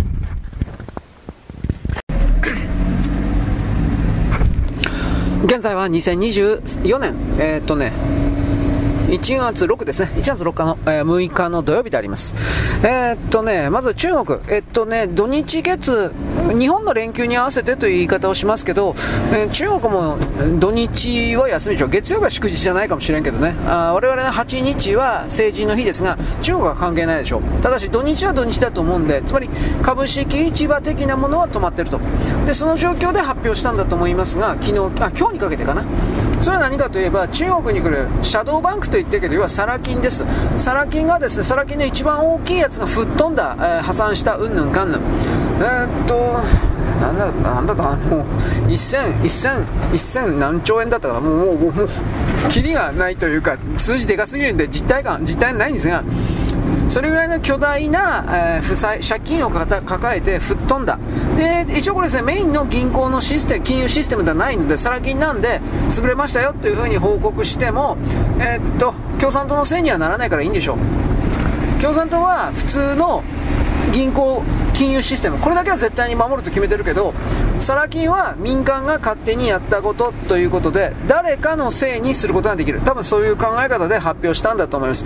発表せざるを得ないというかおそらくそれはあのー、山ほど海外の勢力からも金借りている海外の勢力からも何らかの形で投資を受けている。多分そういう流れがあるんじゃないかなと思います思いましてですね。でそれいつまでたっても引き伸ばして返せない返せないだとか返すとか保証するだとかややこしいことになる前に潰れたあと知らない少なくとも共産党関係ないというふうな形にしてで、えー、っと先制独裁国中韓北朝鮮というのは関係者を逮捕して終わるんですよ。借金知らない。悪いやつに請求しろ。これでおしまい。しかし何度も言いますが中国の中の不動産バブルを煽ったような中国共産党そのものですよ。はっきり言いますけど。あのー、中国がどんどんね投資しろとかってやったんですよ。なんか民間が勝手にやったんそんなことあるわけないでしょ。中国って先制独裁国家なんだから。全て国家計画の命令のもとに行われる国ですよ。基本的には。なので中国共産党は明らかに今回のバブル、まあ、これからもさらにいろんなシステム壊れていきますが、まあ、これ言い切れるんですよ。なぜなら僕たち日本人はそれを経験してるから。うん。だから経験してるから、これからどうなっていくのか。うん、その壊れていく様をとりあえず見ていくしかないですよね、基本的にはね。で、その上で、えー、なんだろうな。中国から変な人たちが、経済難民、ヤクザ、犯罪者、人民解放軍、スパイ、工作員、それらが中国人のふりをして、日本人のふりをして、韓国人のふりをして、まあ、あといろんな何人のふりをして、日本に入ってくる破壊工作をするかしないかということをですね、まず警戒しないといけない。私、あなたの街にですね、中国人が住んでるような地域というか隠れているようなアパート的なもの必ずあるはずです。必ずちょっと大げさかな。まあ大体あるはずです。そういうものに潜伏する可能性ということをまず考えないといけない。そしてもう一つは、2024年、多分ここから多分さらに顕著になると思うけど、インバウンドと称する流れのの中で、少なくとも中国本国からやってくるような客は相当に減ると僕は思っています。中国本国ね。ただし、うん、景気のいいような中国の周辺のタイとかマレーシアとかインドネシアとかフィリピンだとか、えー、ベトナムだとかラオスだとか、ね、そういうところのか超、そういうところの金持ちは超金持ちなんですよ。あのアジア圏におけるですね、貧乏人は徹底的に貧乏だけど、金持ちは徹底的に金持ちという、この超超スーパー格差というものは、日本の非じゃない。国全体が貧しいくせに、えー、なんていうかな、1000億円財産持ってるか、そんな奴がゴロゴロいるわけです。意味わかんないでしょ俺もわかんないや。というわけで、そういう人たちは相変わらず日本にやってくるかもしれませんねと言います、一応は。そしてですね、私たち日本人というのは中国の中のあのダークな情報って普通、まあ日本でもそうですけど、あんまり知らないでしょう。例えば自殺者だとか、殺人だとか、奇刑児だとか、あ堕胎であるとか、ね、あのー、まあ、不倫とかは、不倫貫通、淫行、症状売春、そんなものは普通にあるでしょ。いっぱいあるでしょ。だけど、いわゆる僕の今言ったような奇形児がどうだとか、そういうのは、一般にですね、全然その、ないことになってますよね。奇形児いますよ。うん、もういないわけがない。中国で。で、それらの奇形児っていうのは、あの、なんかようわからんけど、生きていても死んでいてもなんか要はから金に換算されてどっかに売買されてるとかそういう記事見たけどある程度は本当ある程度は本当だろうなと僕は思います。わからんけどね。まあこう置いといてで自殺者がねだいぶ増えるんじゃないかなと思ってます。今でさえなんか増える傾向にあるそうだが。でそれが一家自殺という形になるのかどうか。あのね中国人弱強い強いとかって自分で言ってるけどそんなことないと思うよ。飯食えなくなったらそんなことやってる余裕なんかないと思うよ。で、一応そういう人たちを救済するために、えーと、なんだったな？人民食堂か、この話もしたけどね。一応、北京、上海、いわゆる重慶だとか、ああいうところの町々に、これオープンしてんのかな？私たちの言うところの子供食堂みたいな感じの食堂は、えー、オープンしたよという報道は去年俺見たけど、それが今営業してるかどうか知らないんですよ。営業してねえんじゃねえかなしてんのかなこれ。で、それはですね、いわゆるまずい、まずいらしいけど、これも知らんけど、まずいらしいけど、飯を安く食わせてくれるそうです。つまりそういうところに、うん、でもそれも結局金取るからね、ただっちゅうわけにいかんから、うん、そういうところですら食えなくなったらどうなっていくのかっていうことは僕はわからんけど、暴動とか起きませんよ、絶対に。中国で暴動なんか起きるわけがない。ただ、人が黙って死んでいくだけですよ。そういうことのリアルをどれだけの人々が分かってんのかなという気はしますね、基本的には。はい、えー、あの体制は壊れないですよ。中国共産党一党独裁は壊れないですよ。僕は壊れないと見てる。だけど、それを構成する人々の力の弱い人たちから死ぬんです。黙って死んでいくんです。ただそれだけのことだと僕は見ています。うん、だから気づいた時に、振り返った時に戦争しようとも、台湾ね、台湾と日本、戦争しようと思ったのに振り返ったら人がいないという。多分そういう流れだと思ってます。で内戦とかうんぬんかんこれも僕は起きないと思ってます。各軍事管区がねあ逆らっただとか反乱を起こしたとか。言葉だけならかっこいいこと言いますよ。僕それも起きないと思ってます。あのー、中央、中央から、あなんていうかな、下げ渡されたようなトップはね、司令官、副司令官みたいな全部北京の習近平さんの子飼いなんで、そういう人たちが、えー、自分の出世と金儲けのために、えー、小競り合い的な、権力闘争的なこと、それはするかもしれんけど、武力を持って立ち上がって中国から離れる的なことはどうせやらない。うん。で、この間そういう反抗しそうな人たちはいたんだけど、ロケット軍とかなんかいろいろ。全部粛清されたか殺されたってこと。僕はそう見てる。だから、現時点で僕は中国の習近平体制で反乱だとかそういうのを武器を持ってやるような軍事集団がいるとは思ってない。多分そんなことは起きないでしょ。となると、あの体制のまま行くんですよ、習近平体制だって。場合によっては4期行くんですよ。俺はそこまで見てる。4期行くだろうなと見てる。こんもう敵いないもんだって。あのー、上海罰と共生団、ともに敵がいないもん。で共生団で命乞いをした李克強さんと胡錦涛さんは自分たちが一歩二歩下がるから習近平さん支えるからあの共生団という組織そのものを絶滅に追い込まんでくれという間違いなくそういう裏取引的なものは僕はあったと見てるんで。でも李克強さんどう考えたって殺されてるでしょう。だから多分許さないんじゃないかなと思います。でもまあ許さないんじゃないかなと思うのは今言ったけどどっちにしたってそれは習近平さんにとっては敵じゃないということですよ。少なくとも。となると本当に習近平さんに逆らう人は誰もいないんであのまま行くんですよ。多分あの何の手も打てずに行くんですよ。まああのさっきもう昨日、もう昨日の日付になるのかな、マクロ経済における、まあ、ミクロ含めて、ミクロ、マクロ含めて、金融というものの全てを中国共産党の役員が、関係者が全部コントロールする体制になったって言ったでしょ。民間の、いわゆるあの、ハーバード大学でのね、ケネディスクールとかビジネススクールとか出たようなやつを全部排除して、基本的には。中国共産党の命令でこれをやれって言ったらこれをやらなくちゃいけない。どれが、それがどんなに間違っていても。これをやれって言ったらこれ、だからそういう体制に移動しちゃったから、間違いなくどっかで失敗するんですよ。今でも失敗してるけど。経済的にどっかで失敗していくっていうことは今の条件さらにひどくなるんですよ。そうなると最終的にどうなるかというと、どう考えたって人民元を捨てるしかないんですよ。だけどそうすると中国共産党のメンツ立たないから、あのー、戦争するだとか、なんか、例えば、えー、湾岸諸国ですか？石油ドルの決済がですね、人民元でもできるようになりましたと。で、それは新しい通貨の、えー、デジタル人民元でできるようになりましたと。なんかそういう体裁を整えるようなことを、がなければ、やるわけないんですよ。そういう意味によっては日本人は中国人のこと分かってないんですよ。本当に対面メンツが、あのー、全ての人たちなんだということの理解がないんですよ。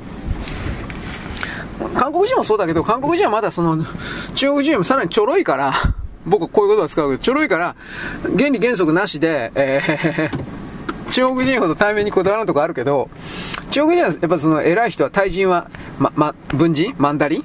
これはね、た、ターレこれはね、本当にメンツなくしたらおしまいなんですよ、あのあの社会は。今でも。弱い奴は徹底的にいじめられるんですよ。ロシアもそうだけど。敗者にあれだけ厳しい国というか、人間集団ないんですよ。中国も、まあ韓国もそうだし、ロシアもそうだけど。それを僕たちは肌見て理解してないんですよ。で、それは僕たちはシミュレーション的にそうかもしれないなという理解を得たときに何がこれから控えるかっていうのは多分わかるはずなんですよ。まあ弱い奴が死ぬんです。俺も弱いけど。俺中国行ったら多分生きていけんわ。正直な話だけど。はい、スーパー情報です。えー、何言えかな？まあいろいろ買いました。はい。えー、いろいろ買い、まああの、センターコック買いました。詰め替え用のザブ。まあ、まあ、なんだ、な、あとアタックだったかな。ななんかそんな、アタックだったかもしれない。えー、いくらだったかな ?320 円ぐらい。どか、どかそんな、ちょっといい加減です。よく覚えてないけど。うん、洗濯はいりますよ。何言ってんの？僕は毎日洗濯してますよ。お金ないけど。洗濯だけ。汚いのはね病気のもとになるんで清潔だとかどうのこうの。あの、まあ、清潔は大事なんですけど女にモテるモテない以前に病気になるんですよ。本当に。不潔なもん着てたら。ということで洗濯を買いました。あとはまあ本当にもうすっかり普通の正月なんでどこ行ったのって感じになってますのであまり特筆するべきことはないんですがまあそれでも餅とかあったな、うん、餅とか結構残ってたな。結構、でも結構残ってたと言ったけど、だいぶ減ったな。半分以上減ったんじゃないかな。なんだかんだでみんな食べてんだなと思って。俺は買わんけど。あの、あの、切ったやつね。なんか、砂糖の切り餅的な。多分あれガス台で、ガスバーナーでボーとかってやるんだろうけど、ガス代かかるから変わんないんですよ。最初から柔らかいやつを買います、僕は。えー、まあいいや。というわけで、スーパー情報的にはですね、えー、明日の8日が成人の日、え？明後日か8日が成人の日ですから、きっとそれに合わせたようなフェアが、多分安売りが行われるので、僕はそれをですね、ランランと目を輝かして待機していると絶対に何か安売り するはずだということでですね、僕はもうはっきり言ってクズなんで、安いものしか買えないんで、そのですね、安売りに、ビームのように 目を光らせてるというか、そういう状況であります。スーパーでもどこ行ったって、8日の成人の日に合わせて成人の日フェアとかって、なんか売るんじゃないですか。それは僕は本当に日本全国同じだと思ってますよ。はい。えー、スーパー情報おしまい。えー、っとね。これ言ったかな？石川県のね、輪島を含めるですね、山の中に村が点在している的なことを言いました。ほとんどそうです。で、道路が寸断されてる。車は通れない。で、まあ、く通れる道もあるそうだけど、林道みたいなやつも一応あるけど、埋まってるやつが多い。で、何してっか、補給どうするか？えっとね、自衛隊、あれ北陸師団でいいの？あのあの辺の人たちがリュックサック重たい重たいリュックサック担いででそこに食料であるとか日用品であるとかそれをいっぱい詰めてえー、っと50人ぐらいもうちょっと多いかもしれない、えー、っと徒歩で行軍して10キロ20キロ歩いて、えー、その山の中というか村の中に入っていっています。徒歩で。でえ、っとねファミリーマートだったかな。どれかもいずれかも、全部ではないですけど、確かファミリーマートだったかもしれない。それも、社員が100人ぐらいレベルで、徒歩で、まあ、リュックサック数いてということだと思うけど、現地に入っています。だから山の中とかそういうところはほら、届かんから。でどうだろうね、ひょっとしたらその被災地の近くの店舗もきっとあるだろうから、ファミリーマートの場合、そこに必要最小限の物資を社員が届けることによって、徒歩で届けることによって、もちろんそれはただ、または販売という形にいるけれども、いわゆるあのファミリーマートは、その地域のファミリーマートは、これ、なんていうの、ライフステーションというの、わかんない、緊急緊急避難所？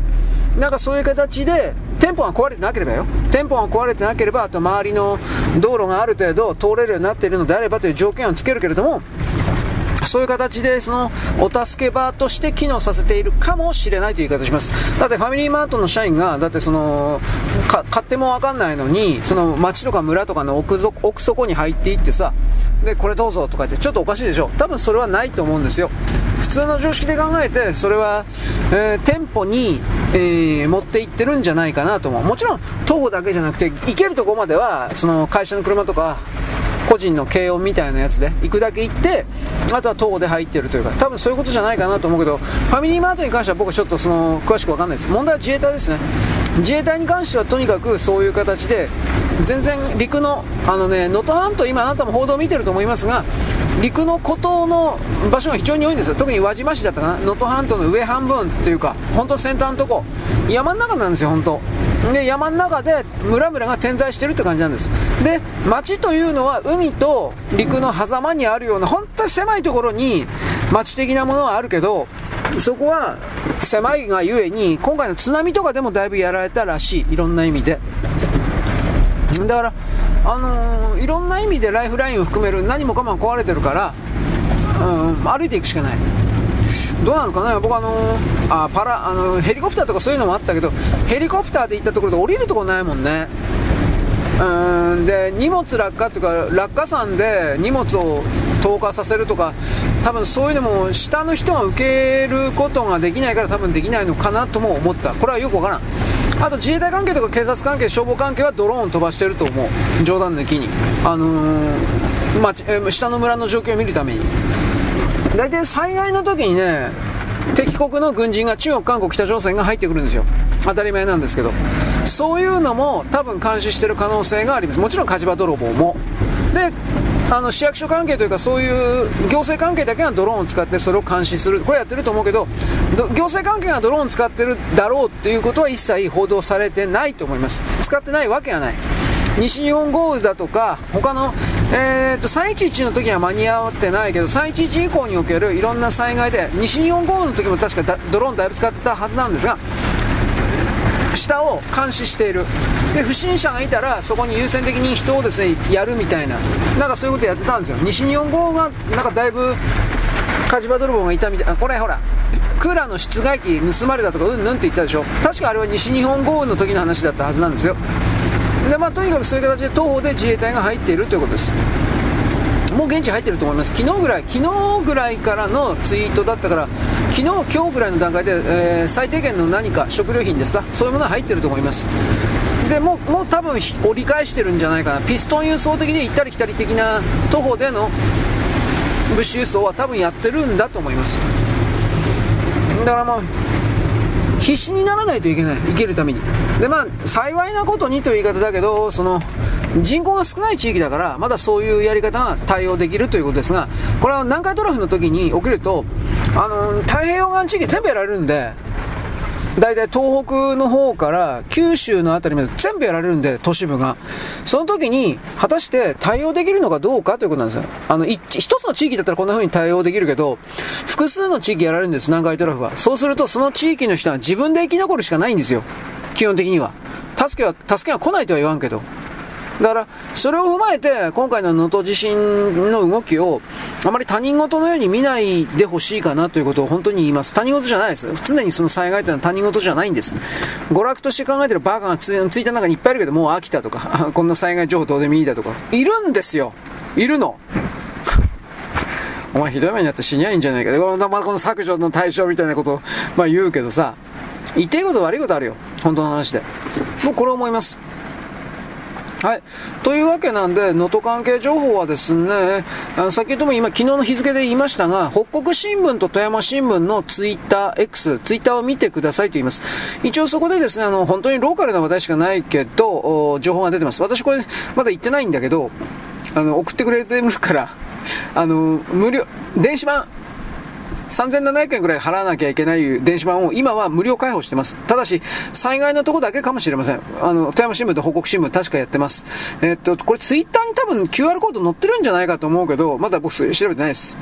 気になる人は、あ表日本の人は、裏日本も離れた人は、この QR コードを取ってですね、まあ、あと富山新聞、富山新聞、北国新聞のツイッターを見てですね、現地では一体何が起きているのかということを見た方がいいと思います。なぜならば、特に表日本の人は、南海トラフが起きた時に、これ自衛隊の助けみたいな、多分ね、来よったって来れないんですよ。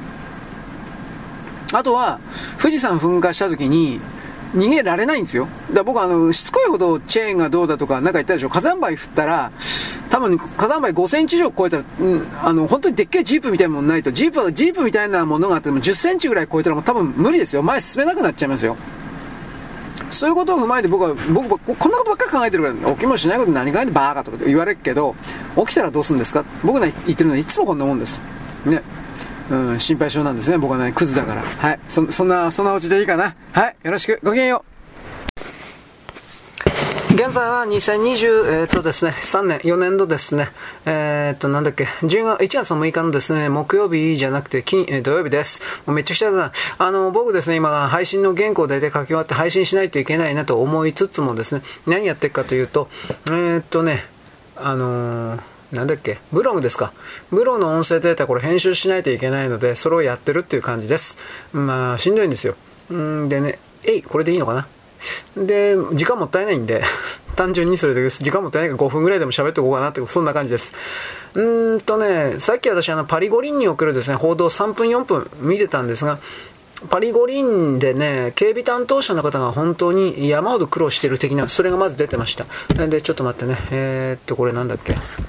新しい、えー、なんだっけ、新しいき、新、あれあれ、らし、しき、人類の、なんだっけ、核反地球世界。はい。というわけでね、あのー、広範囲な場所、なんというか、あのー、あ、来たね。あのね、開会式と閉会式の場所、そして今、ロシア、ウクライナ、そしてやっぱガザ地区ですね。ハマス、パレツ、ハマ,、まあ、ハマスと、いわゆるあの、イスラエルとの戦いにおいて、これらの連中がどちらか、まあ、イスラエルはしないと思うけど、ハマスの側の連中がですね、え、っと、パリ五輪に参加しているようなイスラエルの選手に対して、昔西ドイツのミュンヘンだったかであったような、ああしたテロ行為をするのではないか的な形においての警戒、これ、ああのトラウマになってますね。やっぱあの、IOC というか、あれらの関係者にとっては。また同じことをやられるんじゃないかということです。だからやっぱ、あの、そもそもパリのセーヌ川関係なで、場所わかる、見りゃわかるんだけど、だいぶ開いてるとこでね。で、そういうとこで、ちょっと待って、これでいいのかな？そういうところで、やるもんですから、えー、あ、これでいいのかな？やるもんですから、よし。なんというかね、今まで以上に危険なというかさ、神経質になってるというかさ、それがやっぱりあの言われてますね。はい。これ合ってんのかな？えー、っとね。これでいいだろう。はい。もうで、普段の警備よりも3倍、4倍、5倍というか、まあ実際のね、何倍やってるかとか、それは本当の警備に関わることだから秘密にしてるっていう言い方になるけど、秘密にしてますが、とりあえず相当の数の警備を今の段階でやってるみたいです。つまりやっぱり、うーん、準備というかなんですが、だって7月ぐらい、7月か8月 ?7 月ぐらいでしょ？まず、ま、もう開会式っていうのは。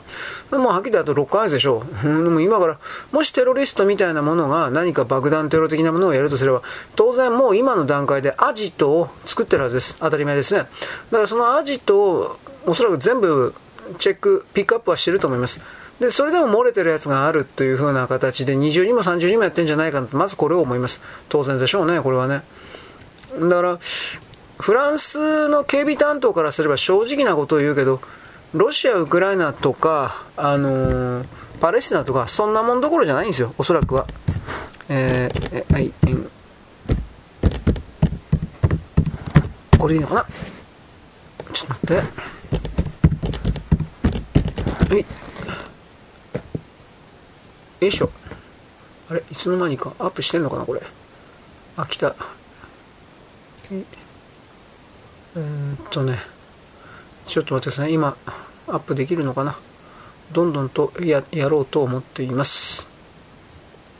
いや、本当これ配信しないといけないから、こんなことやる場合じゃないんだけど、一応でも今日のことは今日中に終わらせてもらうと明日またね、ひどいことになるし、はあ、貧乏症ですね。弱っちゃったね。こういう時自分の、この、腐った根性というか、応用に物事を捉えないというか、えー、余裕を持ってないというか、ないんだよね。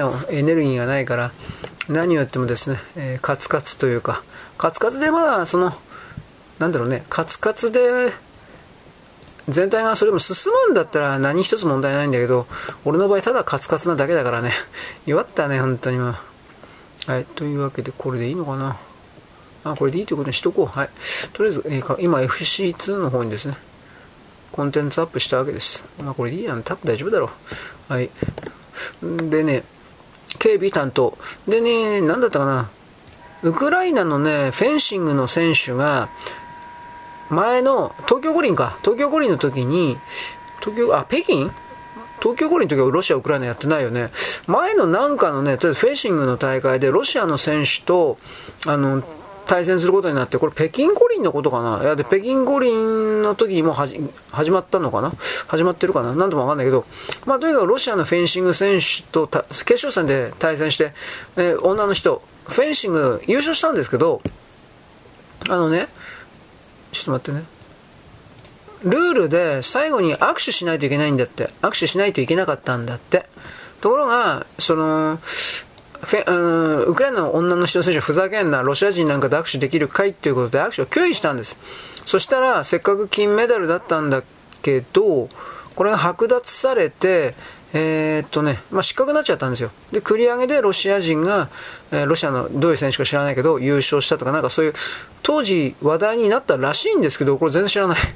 まあ、とりあえずそんな形でですね、うーん、今度、パリ五輪で、もちろんその選手は、ウクライナの南部地域って言ってたから、実際もう、ロシアに占領されてしまった地域の人なのかな。で、えー、っと、今そこには住めないから、自分のふるさとからは多分出ているという言い方になるけど、出ていて、で、えー次の6ヶ月後のパリ五輪には選手として参加するんだそうです。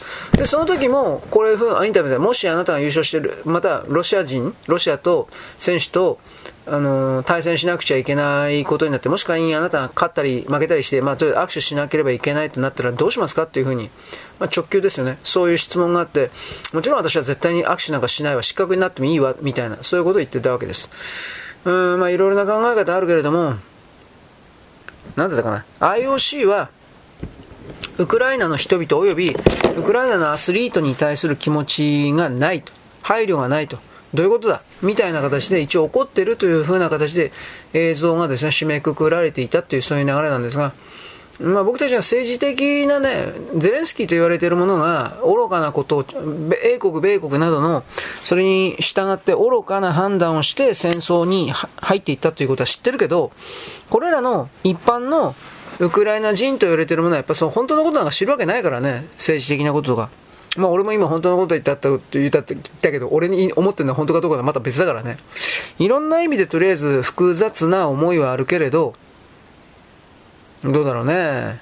このウクライナの姉ちゃんの言うことも、ウクライナの姉ちゃんの立場なら、やっぱそうなっちゃうんかな。いろいろ考えちゃった。まあ、1分ぐらい。冗談抜きで。はい、よろしく。ごきげんよう。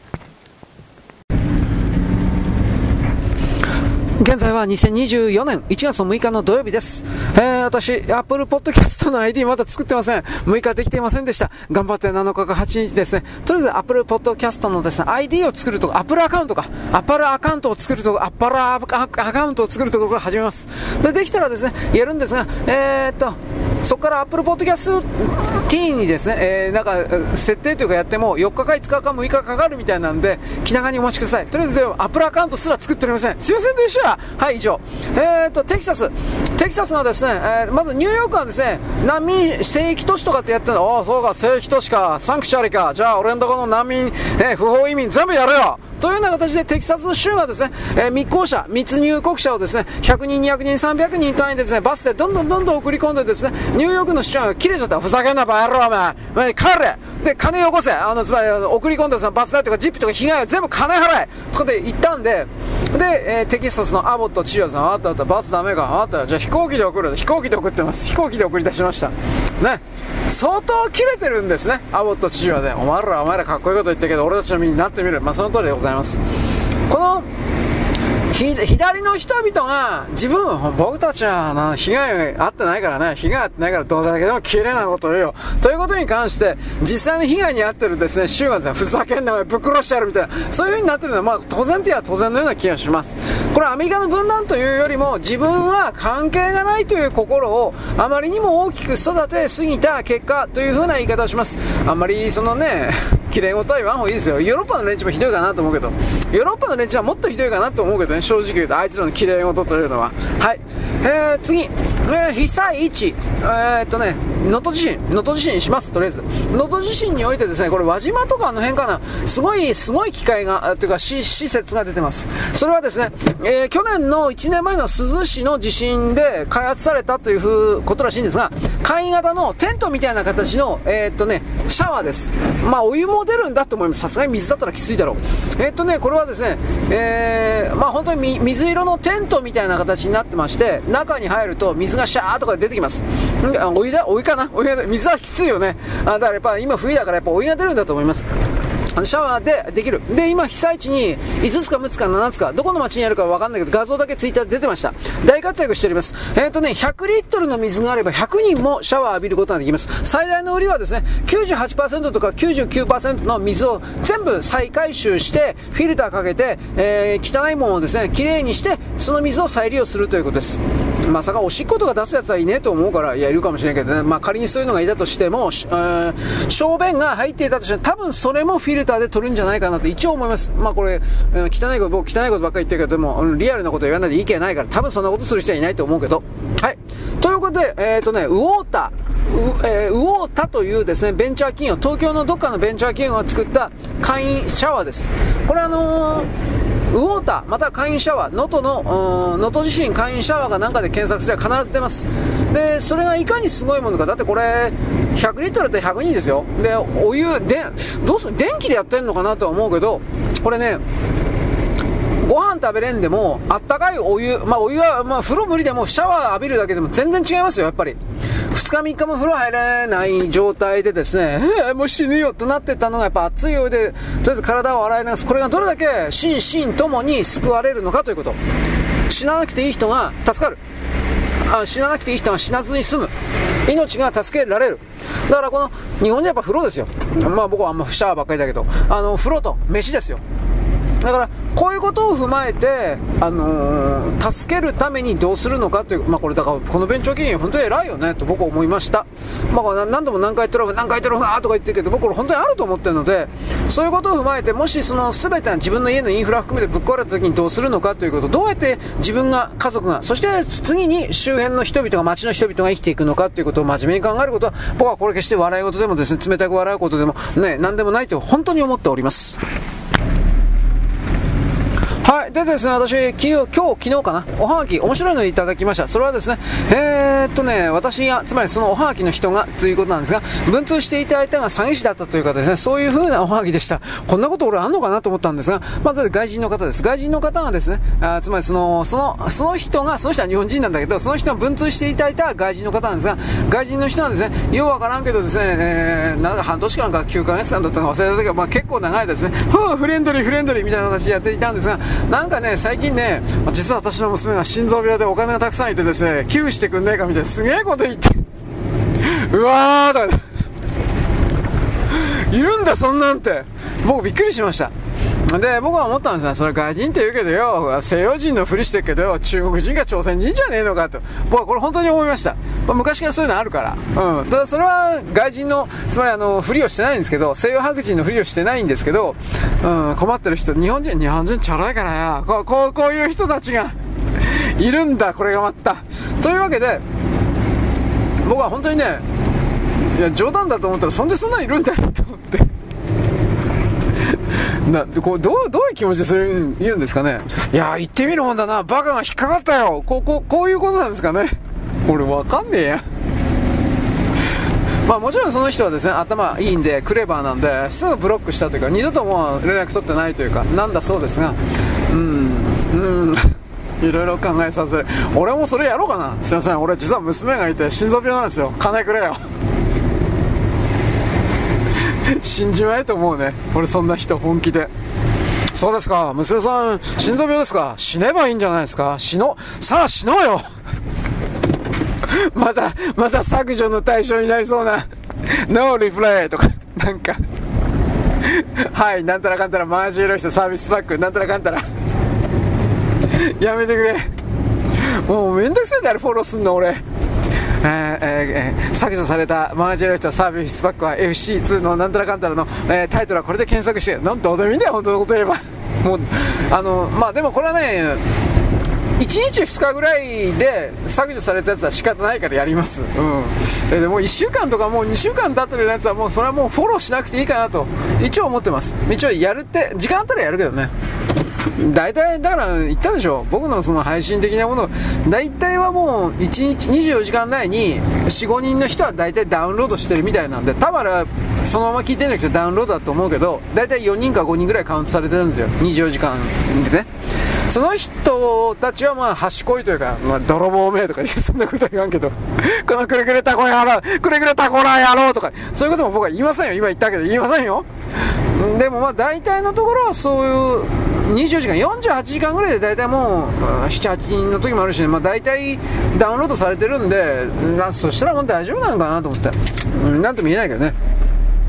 あの実際、ポッドキャストとポッドキャストのポあの Spotify と Spotify とポッドキャストであ、うん、ダウンロードされてる、あとアップルか、アップルか、ほとんどがアップル。8割9割アップルで残りが Spotify かどっかでダウンロードされてると思うあとなんでか知らないけどブラウザってなったけどブラウザで聞いてんのかね？ダウンロードじゃなくて。わかんない。俺ブラウザでダウンロードできるかどうか確認してないんですよ。うーん。この間見た時できたから多分できるのかもしれんけどね。だから僕はとりあえずこれ言ってきます。ダウンロードでやっといてください。本当に。あの、すぐ消される可能性本当にあるんで、今年は特に大統領選挙だから。俺みたいにですね、気の狂ったですね、配信は、まあそう、大し、はぎで大して気の狂ってないんだけど、でもすぐ消されるんで、これだけは言ってきます。あなた、他のポッドキャストも聞いてらっしゃると思うけど、そういうのもね、気に入ったやつはダウンロードしてた方がいいです。で、あのね、同じフォルダ、その、例えば、Spotify のアプリのフォルダの中に入れといたら、Spotify で削除命令出したら、その Spotify のフォルダの中にそのままで入れといたら、それ消える可能性あります。だだから、やばいと思ったら、その Spotify のファイルの中で、そのファイル名もし変えることができるんだったら、頭に A とか I ウェイの E とか数字の3でも何でもいいか、一文字でもいいから、ファイル名変えといたら、そのファイル名は消されません。だけど、えー、っと、スマホとかタブレット的な形で、それファイル名変えれんというんであれば、そのファイルをコピーして、どっか自分の、なんか新しいフォルダーかなんか作っといて、そこにコピーして、また貼り付けというか、しといた方がいいです。そうしないと、あのー、おそらく Spotify のアプリの中にそのまんま、ダウンロードしたそのまんまの形だったら、えっ、ー、と、本体から、えー、っとね、削除信号出たら多分それも消されてる可能性あります。アプリの中にそのまんまのファイルでいたら。だから、名前があるか、他のところの全然違うファイルにコピーしといた方がいいということは、ちらりと豆知識で言っておきます。なんで僕こんなこと言うかというとですね、僕もですね、そんなんで散々昔消されたことあるんですよ。他の人のあれだったけど、動画とか。あのー配信か、だったけど。自分何もしてないけど、そのアプリの中にあったやつが消えてるんですよ、俺何もしてないのに。だ結局それって元の方で削除されたらアプリの方もそういう風になってるんですよ。連動してるんですよ。だから多分 Spotify もそうなってるので、えー、一つのネタとしてなってなかったらなってなかった、多分なってるので、え、っとね、えー、聞いてないのに消されちゃったということを防止するためにコピーして他のファイルに入れておくか、えー、もしファイル名変えられるんだったらファイル名変えてしまうか、一文字でもつけときゃいいから A とか B とか C とか123とか。それだけで多分、あの、消されるのを防止することができると思います。はい、今日は、えー、えー、なんだっけ、えー、伊藤家の食卓。はい、そういうわけです。よろしく、ごきげんよう。現在は2024年の1月の7日のですね、日曜日です。えー、っとですね、能登地震です。まあ、まあ、やっぱりこれ、やっぱこれになっちゃいますね。あの、まず羽田の飛行機云々もあるんですけど、これはなんかやっぱりヒューマンエラーであり、なんかお互いに責任をなすりつけ合ってるような気がします。国土交通省、そして海上、うん、海上保安庁関係者が、うんぬんかんぬん。うんとりあえずあの羽田にあったですね、え着陸をある着陸があるとかないとかを判断するようなセンサー、これがやっぱり壊れていただとか、壊れていないけど見落としていただとか、なんかいろんな情報が飛んでおりますが、まだ確定しておりません。私はこれはっきり言うけれども、えー、どうとでも取れるような情報が複数あって、そして、えー、創価学会、公明党、国土 交通省と海上保安庁と、こういうものが、えー、責任取りたくねえから、相手のせいだというふうにしてるような気がします。いろんな意味で。はい、で、能登地震です。あのー、まあ、私、昨日、おととい言ったけど、えー、北国新聞、富山新聞の、えー、っとね、えー、ツイッターか。ツイッター、あ、あと電子版が確か見る。俺まだ電子版見てない。ツイッターで見てっからよ。まあ、電子版がね、無料で見られるはずです。QR コードがどっか載ってたと思います。んで、本当に細かいことがいろいろ出てます。えー、っとね、なんだったかな。生き埋めな人が山ほどいる。で、えー、っとね、石川県出身で愛知県とかそういうところに飛んでいたような消防団員の人がそこで戻ってきてっていうかまあまあ戻ってきたって変な言い方だけどそこで中に現地入って愛知県でね380人ぐらいだったかな。なんかそれで消防隊員集めてえー、っと1月1日地震で1月2日ぐらいにはもう現地に飛ばしてさ。で2日の昼あと昼ぐらいの後に入ったのかな現地に。そういうことになってます。でそこからですねどうなっていくのか。うーんまあとりあえず悲惨です。生き埋めになって家族生き埋めになってなんとか助けてくれみたいなこれが本当にいっぱいあるみたいな。いやちょまあ自分の立場だったらもう自分がもしそんなことだったらやっぱいろいろ頭抱えんなと思います。うん。まあ、とりあえずそのそれはねえー、っと車で小さな車で便乗して入ってどうのこうのってです私あの昨日消防隊の消防団消防隊の消、えー、赤い車あるじゃん。あの消火活動の。あれは本当に入れないそうです。でかくて。だから普通の、軽音軽ワゴンみたいなあんな感じで現地少しずつ入ってるということらしいです。もう現地行ってないからね。というかまあ YouTuber のバカどもが本当になんかよ。あの足引っ張ってるみたいだけど行っちゃダメみたいね。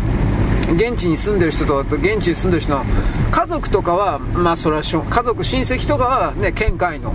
それはまあしょうがないかなとは思うんだけど本当に全然関係ないような人が、えー、なんか違う目的で入っていくのはシャレにならない、まあ、泥棒とか火事場泥棒の話したけどさ。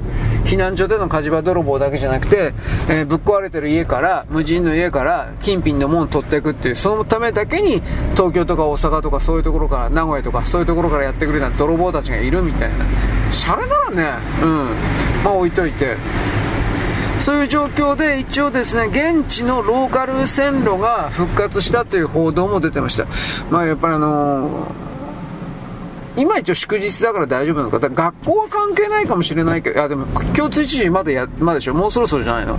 まあ、これも置いといて、あのー、生活の足になってるから、うん、車がね、車が、あの、出られない人が多い。あと車ぶっ壊れてるだとか。だからそこから考えた時にやっぱ鉄道というものはやっぱ重要だなと思った。私この間ね言ったでしょ。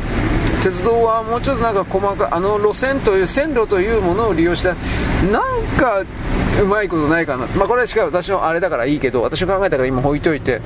で線路があローカル線が復活したと。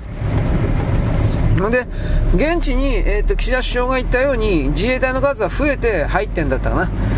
実際に何やってるかというと昨日言ったけど行軍してつまりあのでっけでっけ表リュックサック数えて50人とか100人ぐらい100人大げさか。でも大体50人前後の人は歩いてあ限界、えー、過疎の集落か限界集落かで孤立したところに入ってる。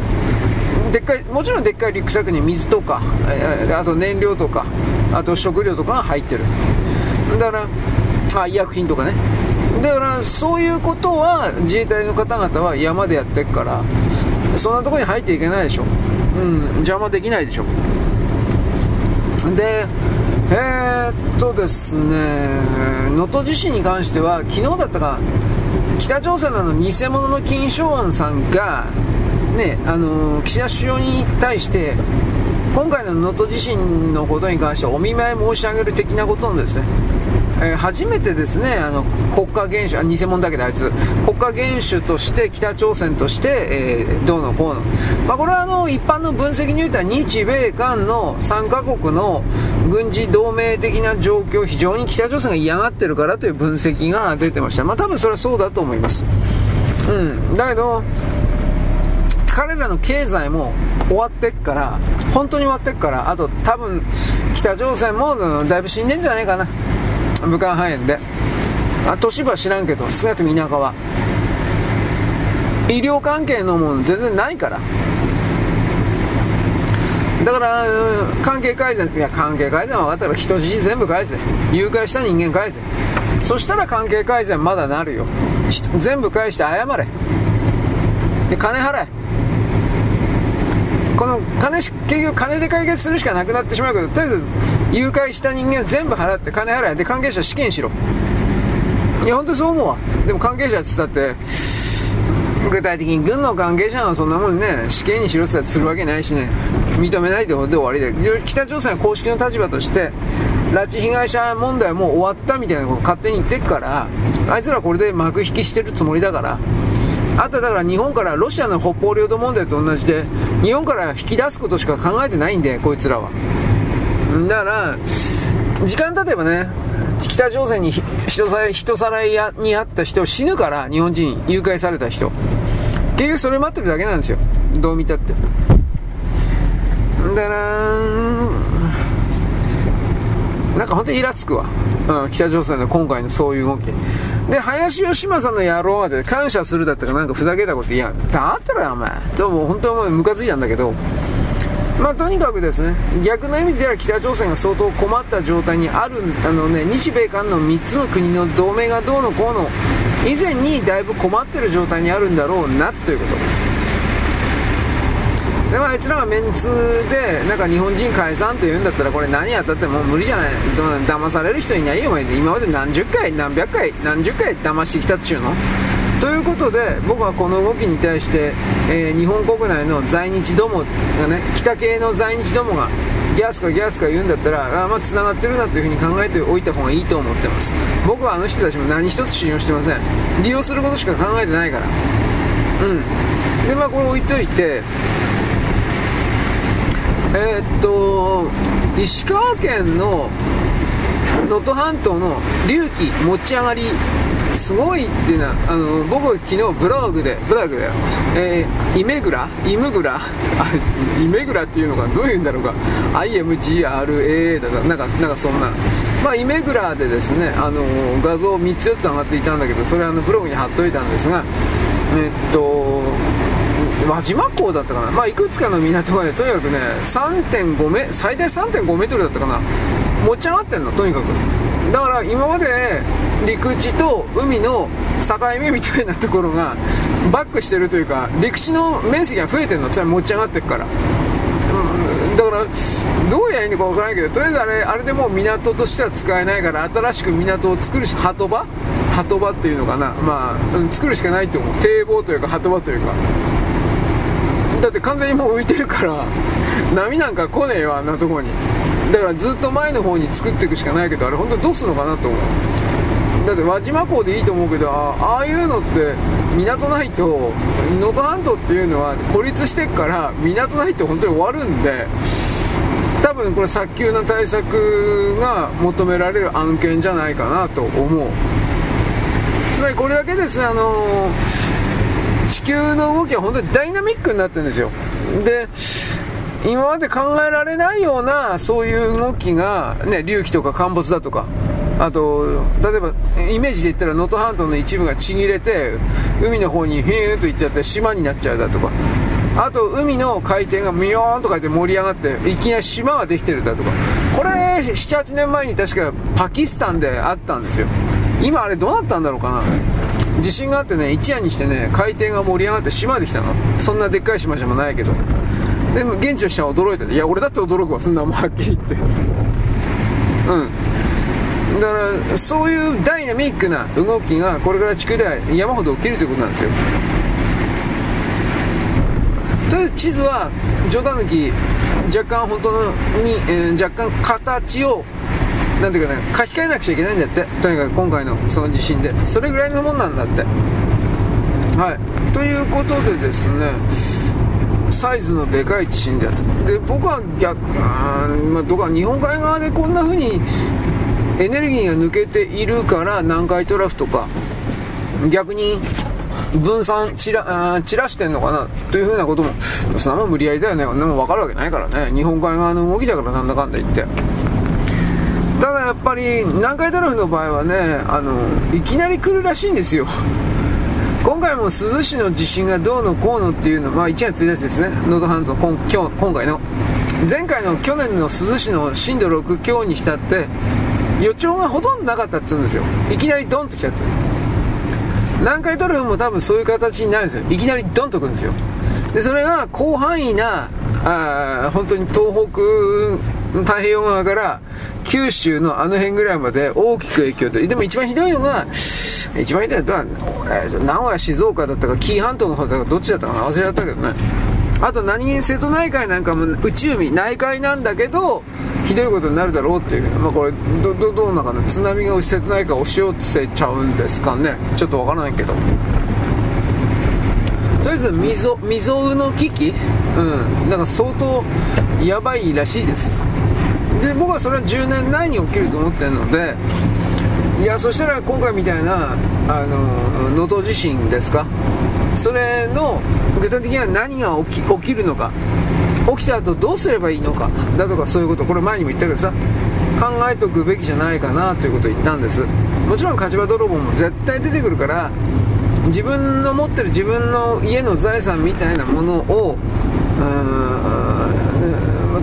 まあ、しっかりしたところに、まあ、口座に入れるっていう言い方だよね現金は持ってな持たない逃げる時に現金なんか持た何にもならんからだからゴールドは持ってってもいいかもしれんけどねでもまあそんなインゴットとか持ってないからねいいとこ変えたとしてゴールドの金貨になるのうんインゴットとかあと薄板あるでしょ。まあ薄板ぐらいなら金の薄板ぐらいならそれはあれ延べ棒じゃなくて延べ板になるのか。ちっちゃい延べ板。ああいうのならまあちょっとは服に入れる服に縫い付けておくだとかそういう話も聞いたことあるけどあれ結構重たい。金だからね重いんですよ。はっきり言って。だからその縫い付けておくとかかっこいいこと言っても歩けなくなりますよ。まあそんないっぱい持ってる人いないとは思うけどさ。俺は見たこともないわ。写真で見ただけ。延べ延べ棒はあるけど延べ板ってやつ。田中貴金属が売ってんだったかな。あのー、一番ちっちゃいやつが1センチいやそんな小さくないか。長さ3センチぐらい？3センチぐらいで幅が1センチ？1.5センチぐらい？いや2センチぐらい？なんかそういう一番小さいんでそれぐらいだけどそれが100枚とか200枚ずつうでしょ？いやちょっと待てよと思ったけど。まあ、あと持ちやすいたらメイ、えー、日本だったらメイプルリーフ金貨かクルーガーランド金貨じゃなかったっけ？クルーガーランドは南アフリカだったかな？メイプルリーフカナダですよね。一般にメジャーなのはメイプルリーフじゃないかなと思うけど金の含有量僕高いかとか知らないんですよ。メイプルリーフも。クルーガーの方がいいじゃなかったかな？あの99.9あの10の後に9がいくつつくかってやつ。9999で9が6個つくやつとか。5個つくやつとか。あなんか69ぐらいでないとダメなんだとうん、109とか、そそまあ、109でもいいけど、それ 柔らかくて多分形保っていられないんじゃないかなと思うけど、純金は柔らかいです。うん、なんかほんのちょっとしたことで落としただけで変形するって本当かよと思って持ったことないから知らんけどさ。うん。なんか混ぜるんでしょ。僕はようわからんけど。シルバーとか混ぜるのかな？銀とか。なんかあの形にするとき具体的にはなんかちょっと混ぜるそうなんだけど僕わかんない。はい。まあ、だからそういう形で、えー、現物で持ってるだったらそういうゴールドの指輪だとかね宝石だとか。でそのも一瞬じゃ出られるからね。ユダヤ人なんていうのは胸胸にね小さな革袋みたいな革でできた袋をいつもつらさ、うん、つり下げといてそこにダイヤとかの原石だとかあとね指金の指輪だとかプラチナの指輪だとかなんかそういうやつをねあの入れといて肌身離さず持ってんの。でいざとなったらそれをで逃げるの。はあの裸一貫で。ででそれどうやって換金するのかなとかそういうのは分からんけどヨーロッパの知恵的なもんでなんかあるのかなと日本ではちょっと難しいかもしれないね。それやったところで。でもやらないよりはマシかもしれない。あとは大事な例えば子供の写真だとかそういうう動画とか静止画か。そんなのは外部のクラウドか。うん、あとは自分でなんかメディアにパッケージメディアに焼い焼いとくかなんかしてどっか金庫でも預けとくか。なんかそんな感じで。とにもかくにも財産は保全しといた方がいいけれどもいざとなったら裸一貫で逃げられるような状態にするってことなんですよ。何回取る？なんでかっつったら、えー、広範囲にわたって東京からそれこそあの九州ぐらいにわたって複数の箇所でもう10箇所20箇所で大変な被害出る。場合においては出ますけど場合においては警察は助けられない。もちろん警察とか消防隊とか軍隊とかいろいろ助けに来てくれるとかやるけど全部の箇所をあの回りきることできない。だからそこに住んでる人はどうしても自分たち自分で自分の家家族を守るしかない。でそんなもん一人ではできるわけないから町内会的な形で自警団みたいな形で守るしかない。俺あの南海トラフが起きた時にさあの、ね、埼玉の川口とかね本当にどうなるか俺。ねあいつはテロリストいっぱいいるから本気で。真面目なのもいるか知らんけどテロリストは本当に隠れあのね入ってるみたいだから PKK の。いややりたいことするんじゃないかな。取ることしか考えてないもんどうせ。だからその状況をあのクールクールの方トルコのトルコですよ。トルコの大使とかを非常に懸念していてクルドのバカたちがそういうことをすればするほどあのトルコという国の評判が悪くなるわけでそれはちょっと本当にたまったもんじゃないわね。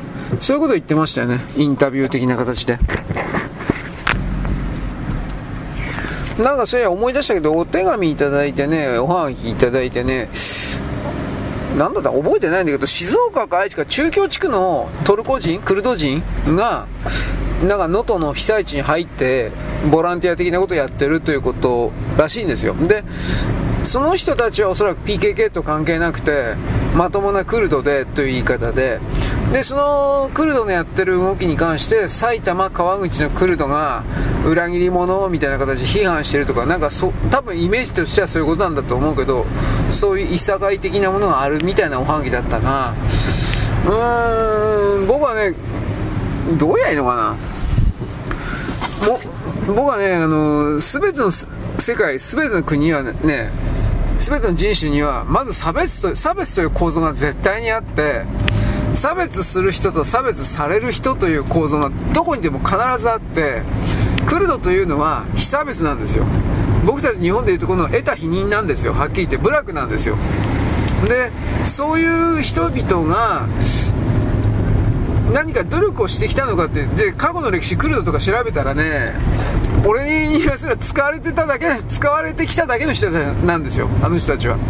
強いものについて、えー、使わ傭兵みたいな形で使われていただけの人たちというイメージを僕持つんだけどそんな人たちが本当の意味で国家を作るだとか理念国家理念を持ってなんだろうねみんなで一致団結して何かやろうなんて思うかっていうと絶対俺ありえないと思うんで彼らが言うところの独立がどうとか自治政府がとか自治区がどうとか日本に自治区があって無理なんですよ絶対無理。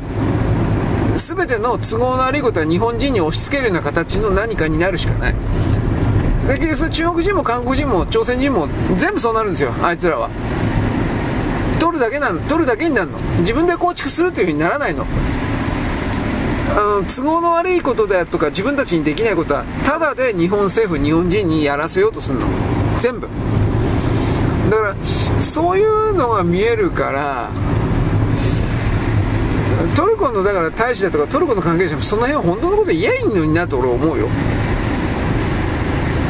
日本においてはブラック解放同盟とかなんかいるよね。であれらが本当の意味における差別だとかどうのこうのの人々を解放したかしてるか。俺の目からすれば全然そう見えなくて単なる利権団体だよねっていうふうにしか思えない。金ですよね金アイヌとかも全部そうですよかわいそうな人とやるの設定やって金金くれってやってるだけですよで、その、かわいそうな人とやらの少数の人とやらを優遇して、全体に利益あるかったら利益ないんですよ。損害損失だけなんですよ。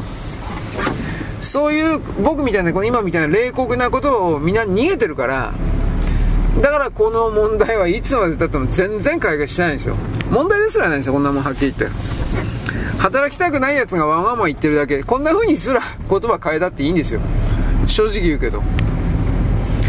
だから、で、そういう人たちに限って自分たちは特別だ、ね、ユニークだとか、特色あるだとか、価値があるだとか。ないないないない。何もない。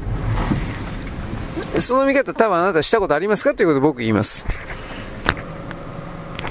いろんな思惑とかね、そういうものはこういう災害の時とかで、事故とかで、やっぱポーンと出るんですよ。まあ、だから、とにかくこのクルドの内部でもおそらくトルコに近い側と遠い側か、そういう形でのカーストがあるんだろうなと思った。あいつら、えー、あの人たちはイスラム教だったと思うから本当は本来はそんなもん作らないというか作れない構造のはずなんだけど作っちゃってるね。うん。まあそんなとこかな。でもまあ一応まとまるまとまらない別個としてえー、っとローソンの中の取り決めですぐこれ解散するんじゃなかったかな。なまあいいわ。すいません。ごっちゃになってるかもしれない。すいません。今ちょっと頭死んでるわ。はい。ということなんで、いずれにしてよ、この能登自身に関しては、もう少しいろんな細かいシチュエーションですか、あの背景、何があったか、誰が死んだか、どのこの、そういうことが分かってくれば、もうちょっと面白くなれるかなということを言います。なとこでございます。はい、よろしく、ごきげんよう。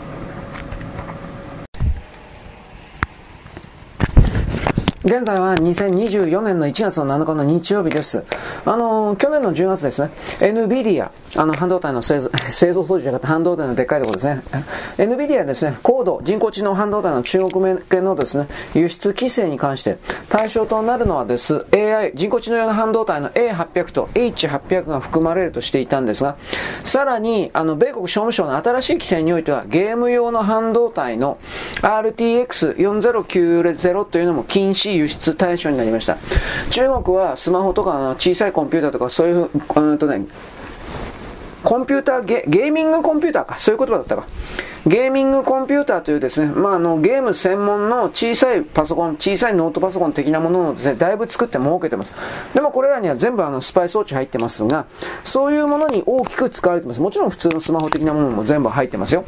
で、11月に、去年の10月 ,2 月にですね、NVIDIA というのは人工知能半導体というのは商業向けであって、中国に、えー、人工知能用の半導体を販売することは合法で販売する予定であると、その時点、去年の11月は楽観的なことを言ってました。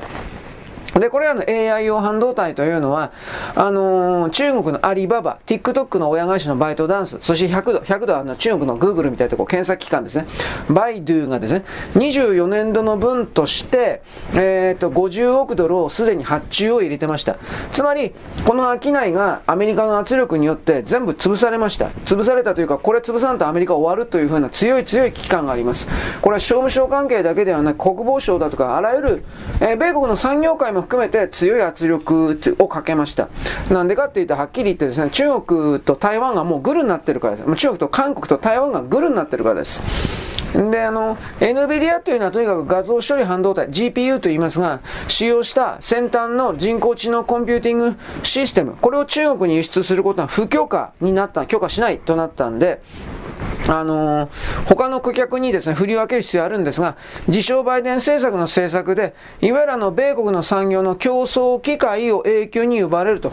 将来の悪影響は避けられないというふうに言いました。これは、どこからどこまで正しいと言い切っていいかわかりません。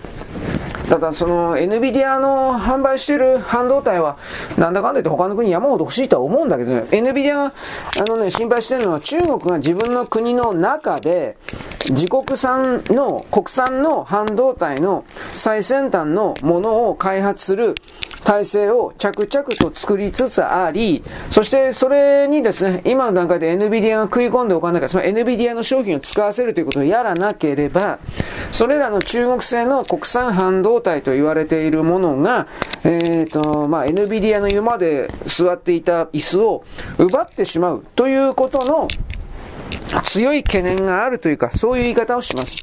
まあ、結局ですね、あの、その中国製最先端半導体というものを作る全体の流れに、台湾から中国に渡った技術者が数百名、韓国から中国に渡った技術者が数百名というレベルで、中国の発展を徹底的に押し上げるための西側から見たら裏切り行為、売国行為をへっちゃらでやっています。台湾でもこれ問題にはなってますが、日本には伝えられていません。西側世界においては都合が悪いからです。これはかつて日本でもあったことです。日本の半導体だとか家電だとかの世界において、えー、っとですね、まあアルバイトと称して、土日だけ韓国に行って、1日、えー、講演とかしてね、半導体の講演して1日1回50万、100万もらって帰ってくるみたいな。そういうことを日本人の技術者がやったんで、日本の半導体技術とか家電技術は、ただで韓国に全部取られました。これと同じようなもんがあるわけです。で、この場合においては台湾から、えー、っとね、えー、台湾、韓国から中国に永住するか的な形で、台えー、韓国、中国の SCIM だったな、国営の半導体会社にトラバーユ転職しております。えー、でね、米国商務省は輸出の不許可の理由というのは、これら NVIDIA の製品というのは、現時点最も洗練された、最も処理能力の高い半導体だから、そのようなものを中国に輸出することは許さないというふうに決めました。